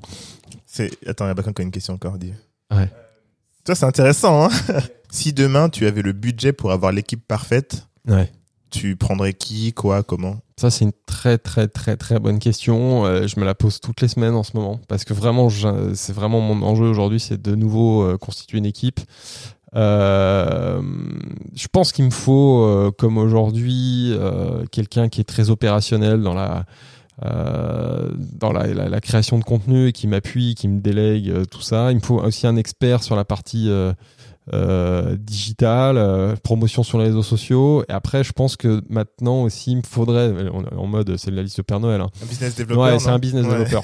C'est parce que pour, là où je le fais moi beaucoup, parce qu'évidemment les gens veulent discuter avec le founder, parce que c'est mes leads, parce qu'en plus les gens aujourd'hui à qui je m'adresse, c'est ça qui est cool.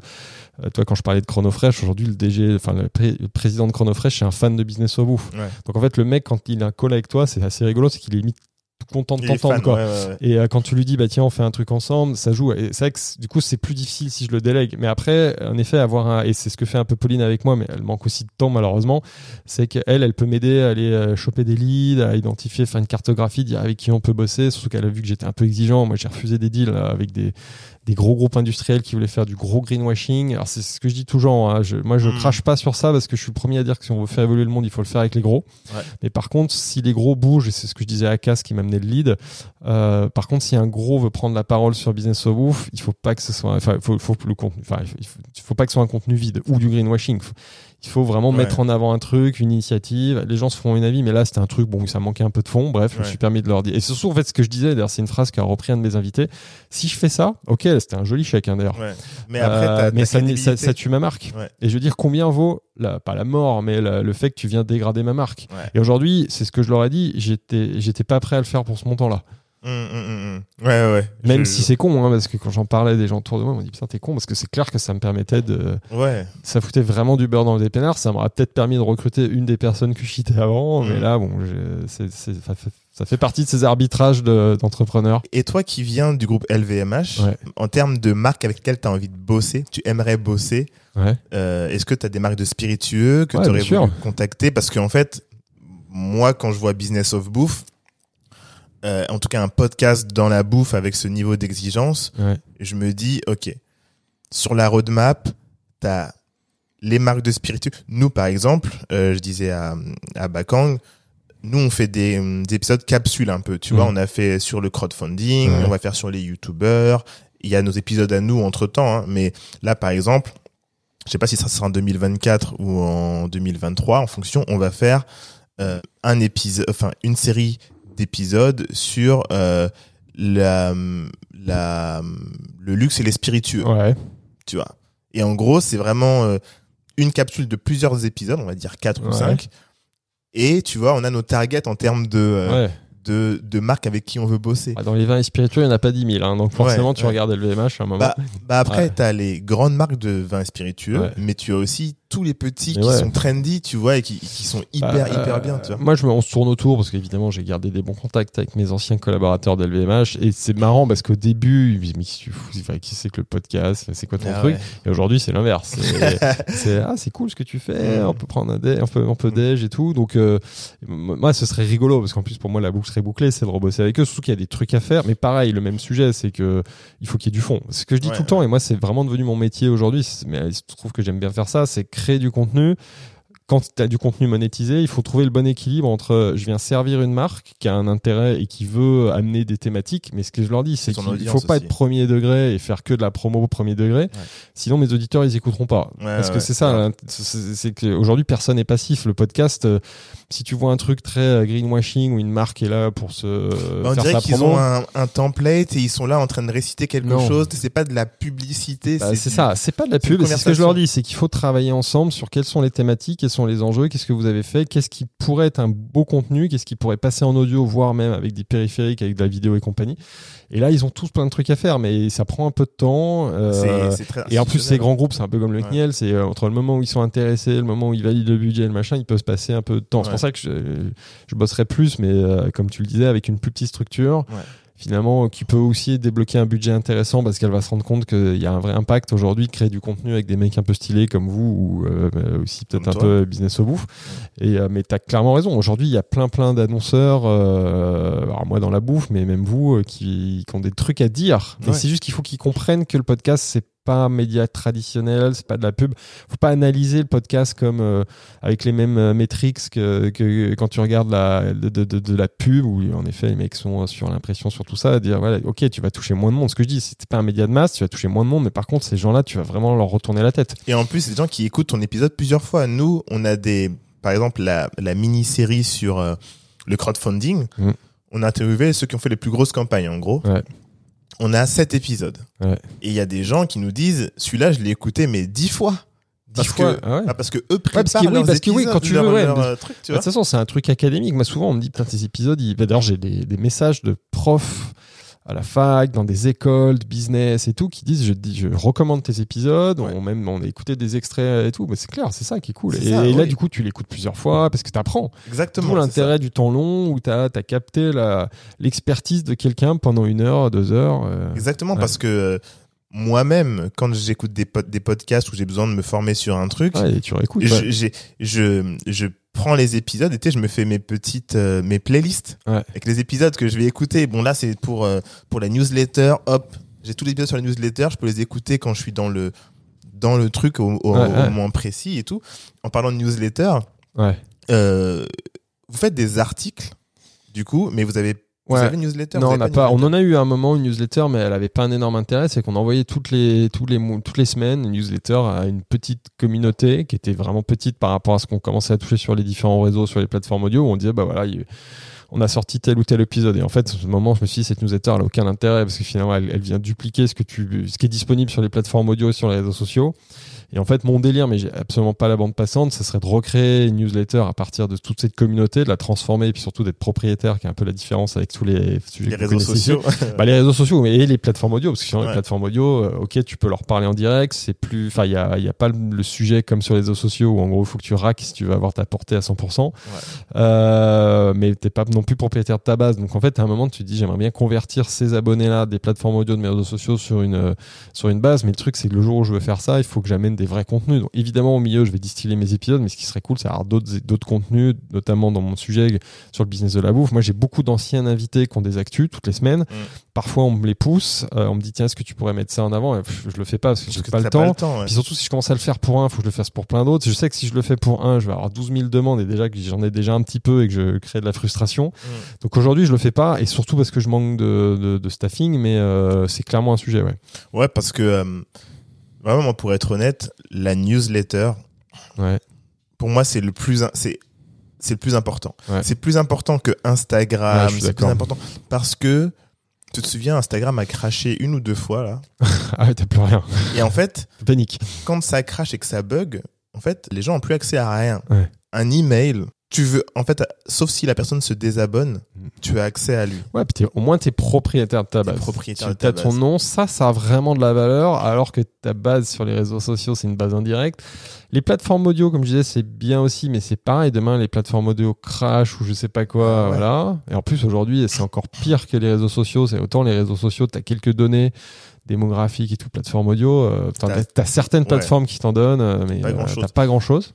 Et en plus, la newsletter, imaginons que tu veuilles faire un événement. Bah ouais. tu veux faire un événement, tu dis euh, voilà, euh, on fait le premier euh, événement business of bouffe avec trois ou quatre des, des intervenants qui viennent avec Ouais. leurs produits, etc. C'est sponsorisé par une, une grande marque, Ouais. voilà, tu vois. Comment tu communiques en dehors de euh, Instagram Ouais, c'est ça. et, et du podcast Aujourd'hui, voilà, c'est que mes réseaux sociaux. Alors après, voilà, je pourrais faire une annonce sur mes épisodes, c'est ça qui est cool et tout. Et aujourd'hui, ça a une jolie portée. Hein. Ouais. Je, je fais un- une annonce pendant une semaine sur tous les épisodes de Business of Bouffe, ça va toucher du monde, mais, euh, Mais- ouais. mais ce sera moins fort et palpable qu'une newsletter que tu peux faire suivre, tu peux lire calmement. Ouais, Euh, un audio, c'est bien, c'est bien à certains moments, mais euh, l'écrit, c'est cool. Ouais. Non, c'est un vrai sujet pour moi, mais c'est pareil, c'est statique. faut, faut avoir le C'est- temps. il faut avoir du temps pour écrire, pour choper les contenus, pour la pousser, la suivre. Et c'est ce que je me dis, c'est ce que je fais sur plein d'autres trucs. Là, j'ai fait une refonte euh, récemment de mes réseaux sociaux. Bah, quand tu le fais, par contre, moi, je suis un peu dans ce tempérament-là, c'est que je suis capable de pas bouger sur un truc, mais genre, je le fais, je veux le faire bien. à fond, ouais, Et je veux le faire bien. Et la newsletter, c'est un peu le même délire. Ça fait partie de ma, de ma to-do. De la réactiver, mais quand je le fais, c'est je veux euh, une newsletter stylée, quoi. ok. Où vraiment il y a du contenu, il y a de l'info. Et euh, mais là, pour le coup, c'est vraiment. euh, Ouais, il faut, faut la bonne passante. ouais. C'est hyper intéressant parce que, euh, tu vois, en fait, t'as tout en termes de contenu, Mhm. mais là, tu es en... En fait, là, tu arrives à ton tipping point, là, à ton point, à ton clair, point de bascule, là. Et je pense que tu l'as déjà dépassé. euh, et je voulais te demander, euh, du coup, ça, ça, ça a à voir, parce qu'on est tous des entrepreneurs, comment tu vas en ce moment euh, psychiquement, là euh, avec- Euh, avec alors, là, là, le jour où on enregistre, là, je suis un peu défoncé parce que j'ai eu un problème informatique hier. J'ai mon ordi qui a complètement planté sur un truc. Et là, j'ai quatre podcasts parce que là, je suis donc à Paris et vu que je vis plus à Paris, maintenant, Mhm. je condense mes enregistrements parisiens. J'ai quatre podcasts en trois jours. Et hier soir, à minuit, mon ordi, mais plantage, j'ai mis une heure et demie à le redémarrer, à faire un truc. Et là, du coup, je suis bien fatigué. Et euh, si tu poses la question à ma femme, elle te dira que je bosse beaucoup. Euh, mais après, je m'éclate.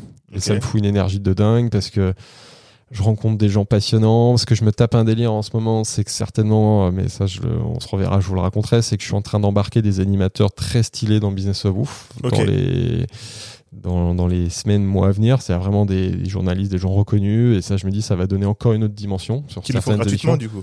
Euh, bah là non, c'est justement on est en train de réfléchir à un format d'émission euh, sur une thématique. Donc on trouve un partenaire. Euh, ça me permet moi de payer un animateur qui fait ça. Une partie donc je paye l'animateur et une partie je paye le, bah, la, la- la production. Ouais, ouais. Et là je pense qu'on change de, de calibre parce que tu t'entoures avec voilà.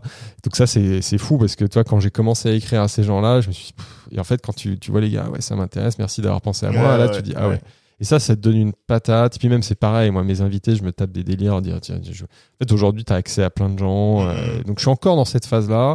Et puis, j'ai cette excitation de l'entrepreneur où tu sens qu'il y a plein de trucs à développer. Après, je tiens ma barque, donc je vais pas non plus partir dans tous les sens. C'est pour ça que je veux d'abord livrer ce que je sais faire. Je l'améliore progressivement. Je m'entoure de plus en plus. Je sens que le sujet bande passante et humain va devenir un sujet. Donc, c'est Ouais. le cas. Mais je suis dessus. C'est pour ça que ça fait même depuis le début que j'ai repris. J'ai je me suis entouré d'une fille qui est ultra, qui est top, que je salue, Pauline, et euh, elle a commencé à temps partiel, maintenant elle à temps plein, maintenant elle est à sur temps plein, je pense qu'elle a 150%, c'est pour ça qu'il faut qu'on Ouais. trouve des solutions.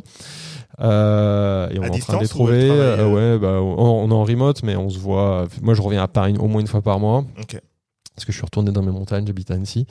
Mais, mais je la vois, ouais, ouais, et puis on s'appelle tout le temps, on- voilà. Mais ouais, ouais, non, chi, ça va, mais je suis crevé. ouais. Ok, ok, ok. C'est bah, parce que c'est hyper important. Nous, on a on a sur euh, on a surchargé à un moment. euh, Ouais. On était sur tous les fronts et on nous voyait tout le temps et tout. Et à un moment, on s'est dit euh, bon, il faut faire des choix. On peut poster. Je me souviens qu'au au début de la saison 3 Ouais. de Lucky Day, on a on a fait un épisode 0 tu vois, Mhm. la saison 3 on disait il y aura pas d'épisode toutes les semaines pas forcément toutes les semaines il y en aura mais il y a des fois il y en aura pas et c'est parce qu'on est en train de bosser sur autre chose Ouais. donc euh, préparez-vous mais euh, en même temps euh, il y a des fois il y avait pas d'épisode le lundi tu vois ça sortait peut-être le jeudi Mhm. mais par contre tu pouvais en avoir un jeudi vendredi samedi Ouais, ils arrivent d'un coup. tu vois Ouais, bah, faut, faut, ça, se détendre. que- ouais. c'est parce qu'il y a un gros épisode, puis des, des extraits. Et depuis qu'on a compris le, enfin, qu'on a voulu mettre des petits extraits d'autres épisodes, Mm. Et ben ça réanime les anciens voilà. épisodes. Et en même temps, t'as pas forcément à tourner euh, un, nouvel épisodes, épisode inédit, voilà. Moi, c'est Ouais. ce que je me dis. Moi, je suis très obsédé, mais c'est un peu con par euh, les classements, tout ça. Et en fait, tu le vois, hein, dès que tu publies moins, euh, ça tourne toujours, mais ça tourne un peu moins. Mais en fait, ça change pas ta life. Et je me dis, pff. Ce qui compte, c'est d'avoir des contenus inédits, euh, bien les bosser, qui sortent quand ils sortent. Euh, la chance, c'est que de toute façon, moi, j'ai de, des de comme les pousser aussi. Voilà, t'as des épisodes historiques qui tournent tout seuls et en plus tu peux les réanimer en faisant un, un petit extrait par-ci par-là, un best-of et tout et euh, voilà. Euh, parce que c'est vrai que la course à la création de- d'épisodes inédits, euh, t'arrêtes jamais quoi. Surtout que là, j'ai plein d'émissions euh, éditoriales et sponsorisées, donc c'est pour ça qu'il faut que je trouve un petit équipe. Mais d'où cette idée d'avoir des animateurs externes, Ouais. Euh, parce que ça veut dire que je serai plus tout le temps en première ligne en train de tout animer. Surtout ce que les gens voient pas, c'est qu'un épisode, bon, c'est pas que 4 heures quoi. C'est déjà moi. Ah oui, il y a une prep. il y a une prep de fou. Moi, ce que je dis en moyenne, je bosse deux jours non-stop sur une prep. voilà. Après, il y a un peu de post-prod. Il y a toute la partie diffusion et compagnie qui est assez chronophage. Donc c'est quand même du taf. Hein, donc Ouais. on peut pas tout tout démultiplier. Grave. Et du coup, les animateurs qui, qui vont venir, tu seras le propriétaire. C'est toi qui, qui, Ouais, bah, qui aura les il faut, il faut, ouais, ouais, bien sûr. Là, l'idée, c'est vraiment des contenus créés. C'est une production de business of ouf. Euh, soit autofinancé parce que vu que je commence à avoir un peu de revenus, soit en effet, chaque, les émissions dont on parle auront un sponsor. Euh, mais c'est vraiment une production de business of bouffe et moi qui paye à ce moment-là l'animateur. euh. Mais le contenu reste business of bouffe et diffusé sur business of bouffe. Et ça me permet d'aller sur d'autres thématiques bouffe avec une vraie expertise. euh, et ce qui est cool, c'est que bah, vu que c'est quelqu'un qui, euh, qui, du coup prend en charge la partie préparation, qui a- je lui donne carte blanche sur la partie même euh, euh, éditoriale, évidemment j'ai mon mot à dire, mais euh, on co-construit ensemble l'édito, il prépare, il anime, et moi j'accompagne sur la prod, je lui mets les moyens. Alors, est-ce que tu sais ce qui serait cool? Il y a un Ouais. truc que je trouve cool. euh, je vois beaucoup de, tu vois, sur Instagram et sur TikTok, tu vois des, des gens qui vont tester les restaurants et tout. Ouais. Euh, là, c'est en live. hein. Je me dis, mais business of bouffe, normalement, mais ça, il faut de la bande passante, il faut une équipe. Vous devriez même avoir vous votre, Nos critiques. bah, en fait, votre page euh, TikTok ou ouais. Instagram où vous allez tester les restaurants. Ouais. Parce qu'en fait, si on regarde bien, vous êtes un média. Ouais. Vous êtes, vous n'êtes pas un podcast, vous êtes un média comme nous. Nous, on n'est pas un podcast, on est un média. Un média à plusieurs verticales, le podcast, Ouais. Euh, les émissions vidéo, machin en terrain inconnu, etc. Ouais. Euh, D'autres un peu plus en mode euh, bon appétit, Ouais. tu vois, face caméra, des recettes. Et un peu comme, comment ça s'appelle, le guide ultime, là. Ouais, ouais, bien sûr. Ouais. Et que, vous avez que, ça- que du que du Instagram, que de la vidéo, euh, enfin que la du contenu. euh, ouais. que du contenu où il y a un mec ou une meuf que vous prenez, c'est toujours elle qui va tester Ouais. les trucs, ou alors plusieurs personnes, et ça fait en fait plusieurs euh, types de diffusion, en tout cas de contenu, et surtout de postes de publicité. Moi, c'est ça, ça résonne ce que tu dis. C'est clairement, si tu vas sur le site de Business of Vous, j'ai viré le mot podcast en haut. Maintenant, la signature, c'est le média Ouais. dédié aux coulisses de la bouffe, quoi. Moi, je me souviens Et- au début, je disais qu'on était un média, Ouais. et on a changé euh, média pour mettre podcast sur les conseils de, de Bakang, parce qu'il disait, bah euh, ouais, mais pour l'instant, on est plus un podcast, Ouais. donc on met ça en avant, et Ouais. après, on rechangera à un autre moment. Mais Voilà, là, je l'ai mis, ça m'amuse, puisque ça monte l'ambition. euh, et en vrai, on reste un podcast qu'aujourd'hui, mon canal de, principal, c'est quand même l'audio. Mais c'est clair que tout ce que tu dis euh, est complètement dans le vrai. Aujourd'hui, il y a plein, plein de choses à faire. Alors après, faut pas non plus que je multiplie trop les formats d'émissions, mais je suis sûr qu'avec ce que tu racontes, un contenu un peu plus de terrain avec quelqu'un qui va dans les restos et compagnie, euh, on peut faire des choses assez intéressantes en audio. euh, et évidemment, ensuite, en, tu vas aller jouer euh, sur, entre ce canal sur d'autres trucs très, il y ouais, a le chien qui, qui se réveille là. Euh, mais ouais, non, c'est clair. ouais, ouais, grave. Ah. Et, euh, et en fait, j'ai- j'ai j'ai une autre question. euh, donc, tu, tu es propriétaire de tout, tu as tout racheté. Ouais. Euh, tu as euh, tous les IP, etc. Ouais. Et ça, c'est hyper important pour nous. On a fait plein d'épisodes où on en parle et on dit avec Bakang que le monde du podcast, c'est comme le monde de la musique. Il faut être propriétaire de ton contenu si tu veux pouvoir en jouir plus tard. Ouais. Euh, nous, on a euh, plus de 100 épisodes aussi. Euh, on a retiré parce que, tu vois, comme, comme on a dit en off, euh, mais pour nous, c'est en fait, on voit nos podcasts comme un catalogue. Ouais. C'est comme dans, dans la musique, euh, un catalogue qui est intemporel parce que on fait en sorte que nos interviews soient un peu intemporelles. Mhm. Euh, toi, tu le vois comme ça aussi? Clairement. Moi, je pense que c'est l'actif principal. Bon, il y a la marque et compagnie, mais ce qui est cool, c'est tous ces contenus. Et Ouais. euh, moi, je me rappelle au tout début, quand tu enregistres ton premier épisode, tu dis voilà, on a créé quelque chose qui va rester, c'est génial, c'est un contenu. Aujourd'hui, j'en ai 300 des épisodes comme ça. Ouais. Ça tourne tout le temps, et c'est pour ça que même dans, dans mes discussions avec Daniel, je voulais vraiment bien ficeler le truc, avoir les droits sur tout ça, parce que ça, ça, ça a de la valeur. Et là, j'ai même eu un flip il y a pas très longtemps. Justement, j'ai un petit, un autre sujet IT, hein, J'ai une petite malédiction sur ça. J'ai une grosse base d'archives, parce que c'est des gros fichiers, hein, quand t'as Ouais. 300 épisodes. Puis moi, je garde tout, je garde les webs, je garde tout. J'ai évidemment même mes, mes fichiers. Et à un moment, j'avais cru que j'en avais perdu une partie. J'étais, en panique, donc du coup, j'ai redupliqué ça. Et en fait, aujourd'hui, j'ai tous les masters de tous les enregistrements, j'ai toutes les pistes. En fait, en vrai, t'en as pas besoin parce qu'une fois que tu l'as édité, t'as ton MP3 Oui, en oui, haute dev, ouais. c'est très bien. Puis même dedans, tu peux rééditer dedans. Mais je sais pas, je me dis, ça a de la valeur d'avoir euh, la piste euh, Wave originale Bien en sûr, super ouais. haute def, enfin haute def, euh, de euh, Cyril Lignac, de Thierry Marx, de, de ces mecs-là. Ouais, grave. Surtout si. Je euh, sais pas demain, est-ce que tu vas en faire? Oui, puis même si la qualité de ton, pas de ton montage, mais de ton enregistrement, là, tu sais, quand tu mets un peu au niveau de la voix, si tu veux, Ouais, une voix comme ça, ouais. etc., bah, tu peux le changer Bah ouais. aussi Bah, après. D'où l'importance d'avoir le fichier natif Wave, euh, tout, tu peux tout faire. Quoi. Ça prend de la place. Ça Ouais, prend par contre, c'est énorme. Pour ça, j'ai. Ouais, c'est clair. On, Ouais, est en- nous, on en terra là. durs, on est en terra. Et, euh, et du coup, tu as eu des demandes, tu t'es fait approcher par, euh, par des, quoi, des sociétés pour racheter.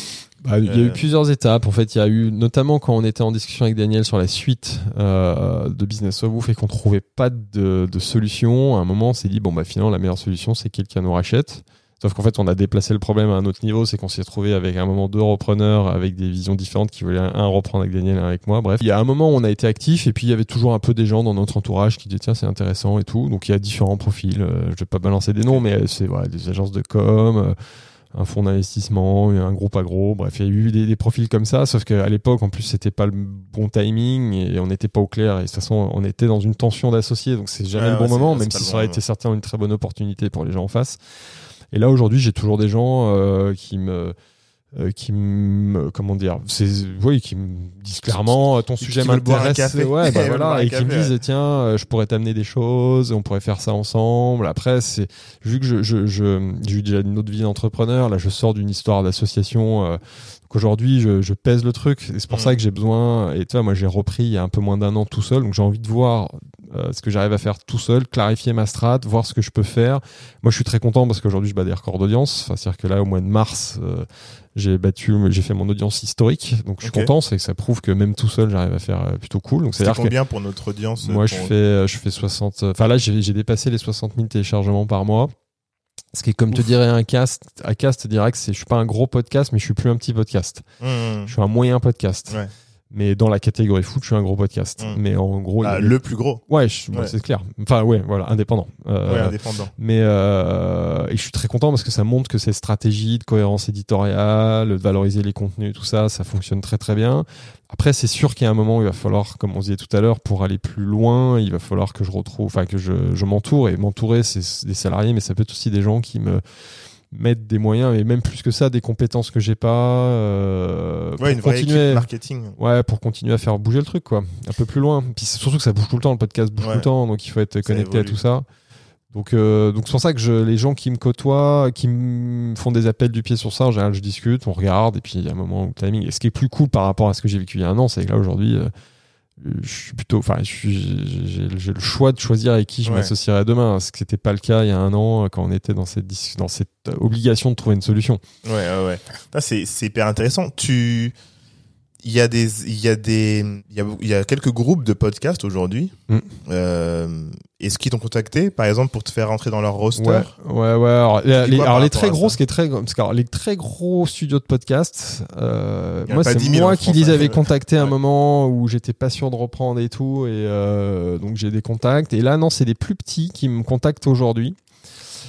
Euh, qui veulent aller challenger les gros et qui se disent tiens on aimerait bien faire des trucs ensemble donc là on discute là pour te dire dans ma semaine parisienne j'ai des rendez-vous avec un mais je vais pas balancer Ok. qui Mais, mais, mais, ouais. faire des, en fait, faire des trucs ensemble. Qu'est-ce que c'est, en fait, Bah, genre, euh, pff, non, bah, c'est- genre, ouais, c'est pas très clair non plus. C'est, on va, Moi, je te on dis va, ça on va parce que- creuser. Ouais, en fait, je te dis ça parce que euh, nous, on nous contacte pour, pour plein de trucs Mm. et les gens disent, en fait, ils sont pas francs du collier. Ouais. Ils vont tourner un peu autour du pot pour dire soit je vais passer dans, dans le podcast, genre, genre ils vont te Ah oui, dire, ça, euh, j'ai- ouais, tout le temps. euh, ouais. je- genre ils vont te dire, euh, ah, je suis curieux d'en savoir plus sur votre podcast. Ça Ouais. veut rien dire. pour moi, T'as- si t'as écouté, tu sais ce que c'est. Voilà. Parce que je veux dire, euh, d'autres vont dire, euh, d'autres vont être francs du collier, vont dire je veux passer dedans, je veux que tu fasses de la pub, etc. Donc nous on dit oui ou Bon, on non. gagne du temps, ouais, mais Voilà, on gagne ça. du temps. Et après, t'en as, euh, voilà, qui ils- veulent boire un verre pour discuter, tu vois. Et en fait, ça fait gagner tellement de temps d'être euh, Moi, direct, ouais. tu vois. J'ai- bah, ça fait affaire mec qui se la raconte, mais je reçois beaucoup de messages sur LinkedIn et je m'en excuse, je réponds toujours avec beaucoup de retard. Mais après, vu que je fais pas mal de trains, c'est en général, je réponds euh, trois semaines train. après dans le Ouais. train, je me fais des séquences où je réponds à tout le monde.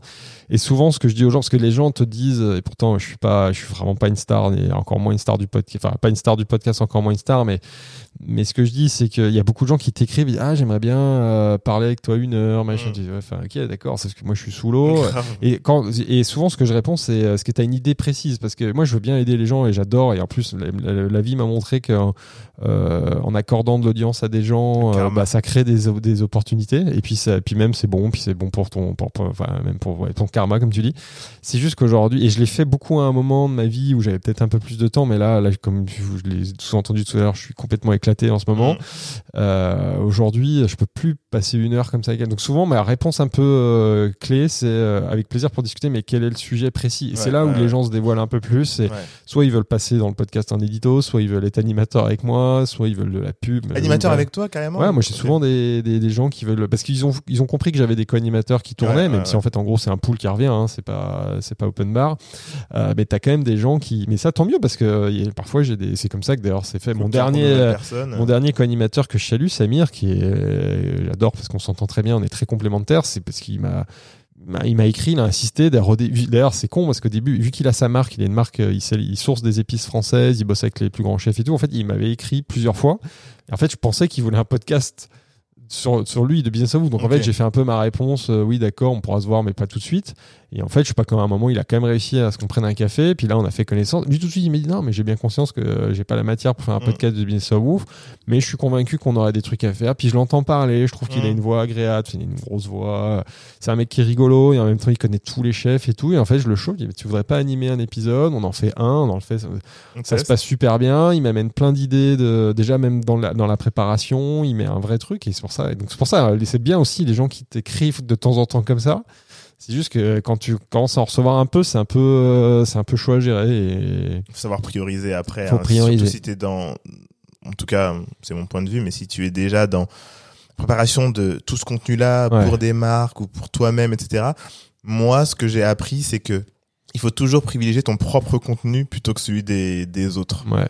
Parce que déjà, celui des autres, même si c'est ce qui fait bouffer, hein, tu vois, Mm. mais c'est tellement chronophage Ouais. parce que euh, j'imagine que quand tu travailles avec des, grandes marques, tu as des allers-retours. Ouais, c'est clair.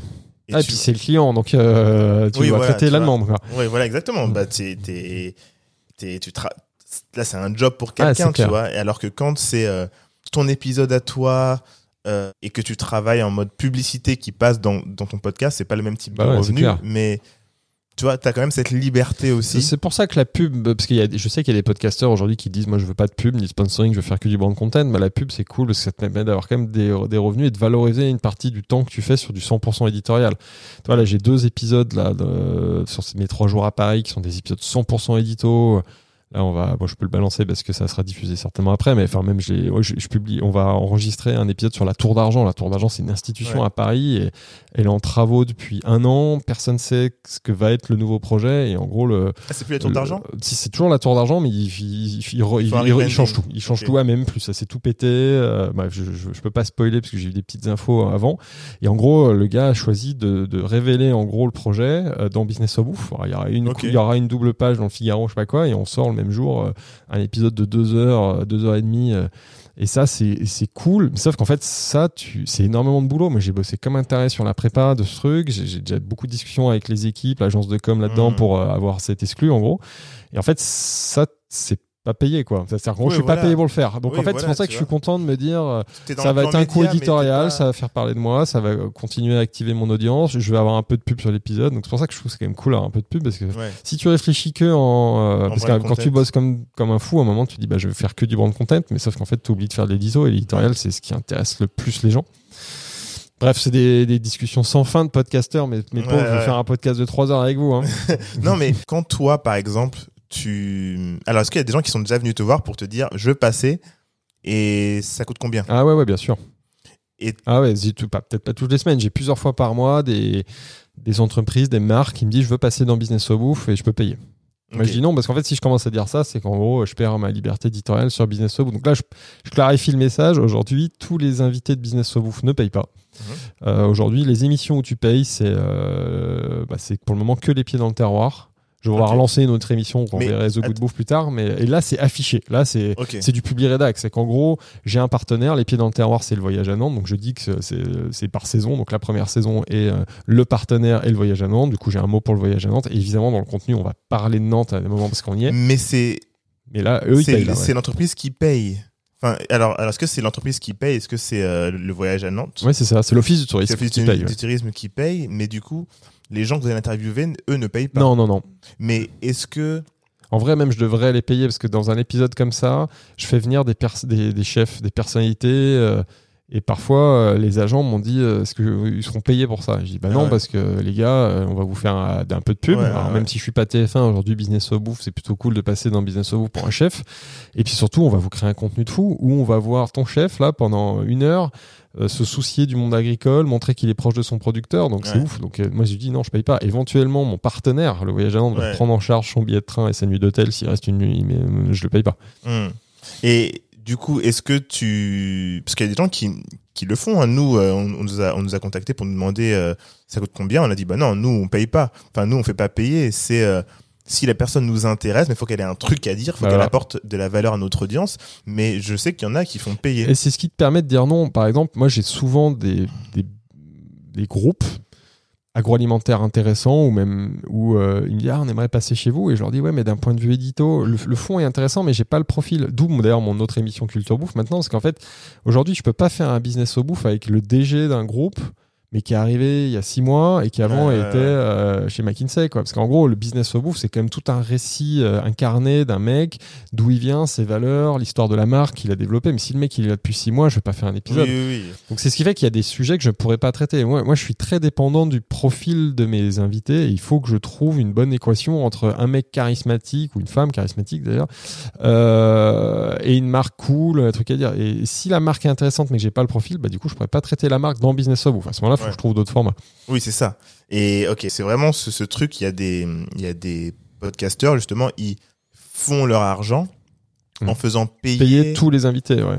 Je sais pas si c'est tous, mais en Ouais, tout cas, en, certains. en, en faisant payer. Ah, et moi- c'est. moi, c'est pas mon choix. Et après, si de, je de- bah, franchement, c'est pas mon choix. Je l'ai jamais fait. On l'a jamais fait depuis trois ans. Je l'ai- Si tu le fais, le minimum, c'est d'expliquer que bah là, le mec a payé. Mais en gros, d'ailleurs, je pense que t'as même une obligation. Ouais, t'as ouais. t'as un peu une obligation, surtout qu'aujourd'hui, heureusement. Je pense les- qu'ils le disent pas. Hein. Mais ouais, mais ça, c'est pas très clean. Et, euh, parce que du coup, qui paye, qui paye pas.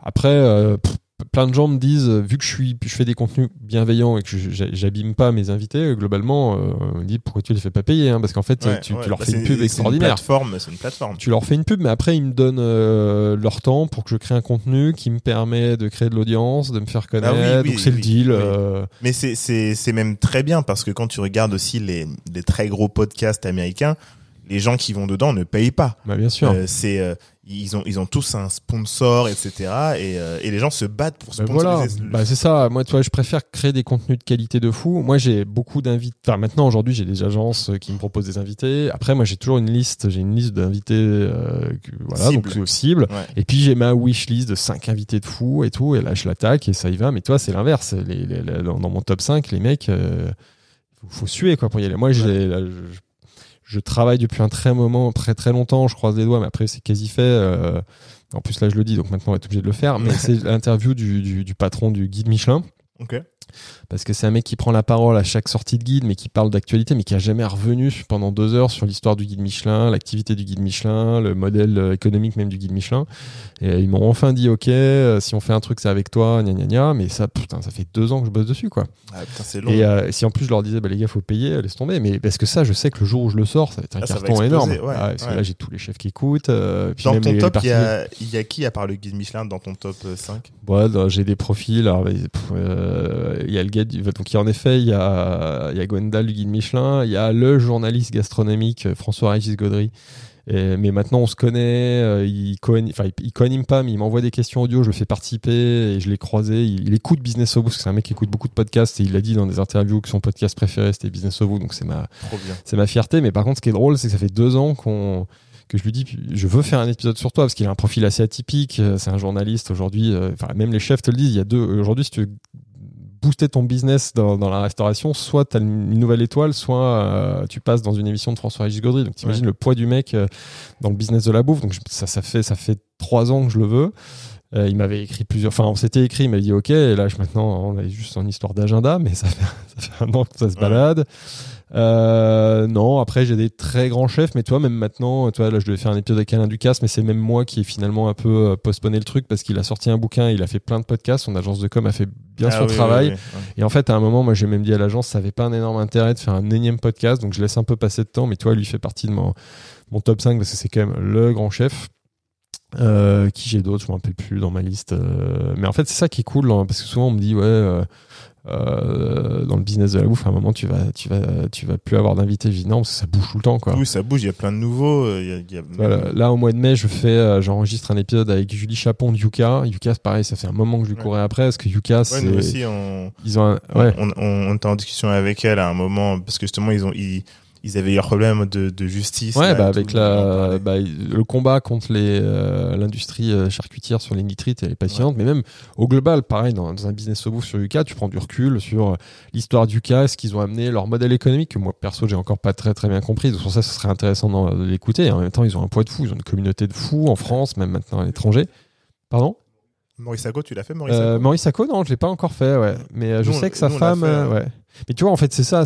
Il y, a- il y a tous les chefs. euh, euh, donc c'est sans fin. Et moi, je fais aujourd'hui, je fais qu'un épisode par mois. Donc euh, Ouais, ouais. là, on doit faire. Il y a, il y a Guy Savoie qui a perdu, qui a perdu de sa troisième étoile. Donc, pareil, là, on doit faire un épisode avec lui. Enfin, il y a tellement de, de- de choses à faire dans les. Enfin, ce monde-là. il- Bah, le monde de la bouffe entre les chefs, les startup food, les journalistes, les critiques, les industriels, puis ça excite de plus en plus de monde. Les particuliers s'intéressent de plus en plus à ça. Mais c'est pour ça que ce que je dis beaucoup au début, 80% de mon audience c'était des gens, des pros du secteur. Maintenant, de plus en plus, c'est des particuliers qui Ouais. s'éclatent là-dedans. euh. Ah, c'est cool. Un truc sur Marmiton, ça serait cool. Un truc sur Marmiton Ouais. aussi. Bah, on avait, euh, on avait interviewé le, le fondateur, Mais qui est revenu d'ailleurs, je crois. Euh, mais ouais, Marmiton, euh, il ouais, y, a- il y a tellement, tellement de monde à recevoir euh, dans Business of Ouf. Grave. Et je te pose une dernière question. Ouais. Tu vois, tu as créé ta première, enfin, ta première boîte dans la food. Mm. Le business, enfin, le podcast s'appelle Business of Bouffe. Tu vois, nous, avec, avec Lucky Day, on parle de business et de branding. Et du coup, on, a, on avait euh, Dear Musli, mais on a créé aussi un jeu, de- un, un, un jeu de société, du coup, un jeu de cartes. Ça reste entre nous. Et là, on est en train de créer Moonbite. Moonbite, Du coup, Ouais. c'est très beau on- fou aussi. Ouais, Ouais. et puis on est très. Surtout, il y a un truc, on, on prend plaisir à faire ce qu'on dit, Hmm. en tout cas faire ce qu'on conseille aux gens. Ouais. Euh, et surtout nos analyses quand on reçoit des gens, ensuite on va dire Ah bah, je vois bien ça pour toi, par exemple. Mais surtout que nous, on essaye de l'appliquer quand on lance des trucs aussi, Ouais. tu vois.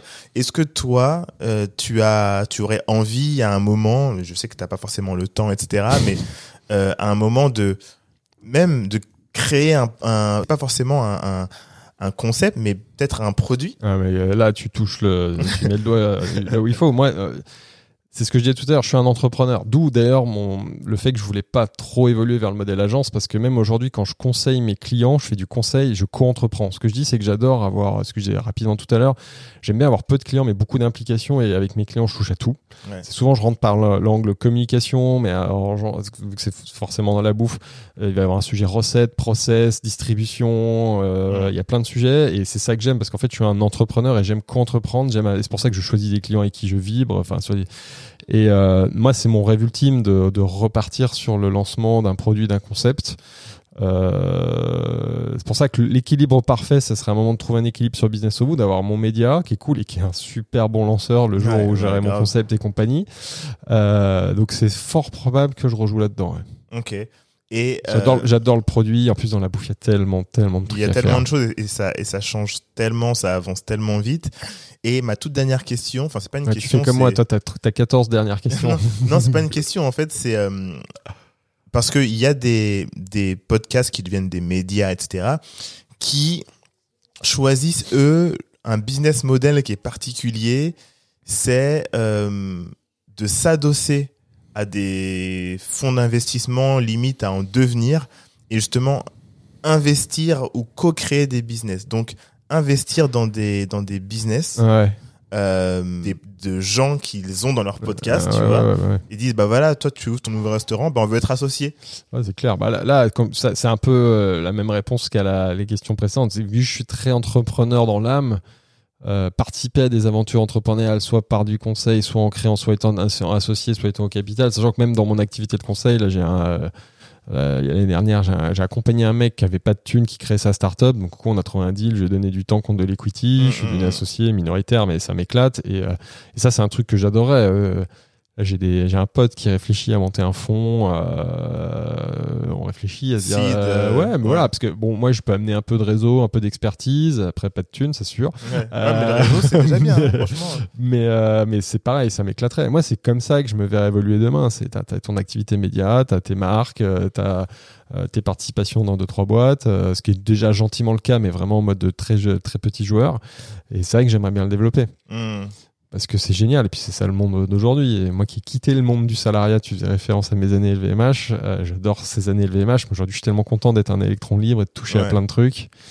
Juste voilà. Et en plus, en plus, tu peux te rémunérer maintenant, Bah ouais. donc c'est hyper agréable. Bah, là, je vis de mon délire sur le podcast où pendant deux ans, les mecs me fait avec son podcast. Mm. Donc là, j'en vis. Euh, après, euh, il faut le continuer à le développer, il faut stabiliser le truc et tout. Mais franchement, c'est chouette et je suis sûr que ça va ouvrir plein, plein d'autres opportunités derrière. Quoi. Ah, c'est trop, cool. C'est trop cool. Ouais. Ok, est-ce que tu as une dernière chose que tu voudrais dire à notre audience, euh, des choses dont on n'a pas parlé moi, j'aurais des milliards de questions, mais on fera, un, on fera un épisode inversé. Vous repasserez chez moi et on fera Ouais, des- ouais, sur bah des formats. On parlera de Moonbite aussi, parce que j'ai plein de questions, mais c'est peut-être moins le sujet. Je sais pas quand on va être diffusé cet épisode, mais euh, Ouais, sera diffusé dans pas si longtemps que ça, mais Ouais, ouais, tu, ouais. tu me tiendras au courant. Non, mais j'ai déjà beaucoup parlé, puis je suis un peu crevé, comme vous l'avez compris. Donc, moi, ça me va, là. Ok, ok. Mais merci, cool. c'est toujours du plaisir, comme le disent euh, mes invités. Donc, c'est pour ça que c'est déjà, ça fait toujours bizarre d'être. D'être euh, l'invité, mais c'est pour ça que c'est agréable de prendre du recul, euh, d'avoir des questions de gens qui connaissent bien le sujet, de parler entre podcasteurs Mhm. avec des questions pointues. Donc je sais pas si ça va intér- intéresser euh, une, audience aussi large que celle de d'habitude, parce que c'était peut-être un peu précis podcast là. Moi, mais... je pense que si. Hein. Ok. Ouais, ouais. Et où est-ce qu'on peut te retrouver alors? Si les gens qui nous écoutent veulent écouter Business of Bouffe, des podcasts de 3 heures, mais là vous allez en- entendre vraiment des, des invités euh, de haute volée, Ouais. où est-ce qu'on peut te retrouver? Bah, sur toutes les plateformes audio, un classique, euh, sur, euh, sur Apple, Spotify et compagnie. Et si vous voulez l'explication du concept et des différentes émissions, je vous invite à aller sur businessofwoof.com et les réseaux sociaux, Instagram, LinkedIn, qui sont nos deux réseaux sociaux avec des audiences différentes et des contenus un peu euh, qu'on fait évoluer d'ailleurs. Ok. Et Instagram, on a refait une refonte, on va avoir beaucoup plus de contenu cool, de coulisses, de trucs, parce que forcément, vu que j'interviewe des gens un peu sympas, Bah ouais, il y, a, y plein de contenu à faire et j'utilise que 5% de ce que je pourrais utiliser. Toujours pareil, manque de temps, mais là, ça va évoluer. Trop bien, trop bien. Bah écoutez, nous, vous pouvez nous retrouver sur Lucky Day Podcast, euh, Lucky Day tiré du bas podcast sur Instagram, sur TikTok, Lucky Day Podcast attaché, euh, podcast Spotify, Apple Podcast, Lucky Day. Euh, très content de t'avoir reçu, franchement. Bah, euh, merci de, merci de m'avoir accueilli. C'était cool de vous revoir euh, et de prendre du recul par rapport à cette première rencontre il y a trois ans. Ouais, grave. Et en plus, ça s'est fait assez vite. Hein, euh, en, en deux semaines, je crois Ouais, qu'on bah, s'est. tu m'as s'est dit, vas-y, moi je suis là, je viens à Paris. Ouais. euh, voilà, je suis curieux. Trop bien. bah écoute, Philibert, à très bientôt et euh, ouais, à très vite. Le chien s'est endormi. Le chien s'entend. à très bientôt, merci. Salut, Salut. ciao.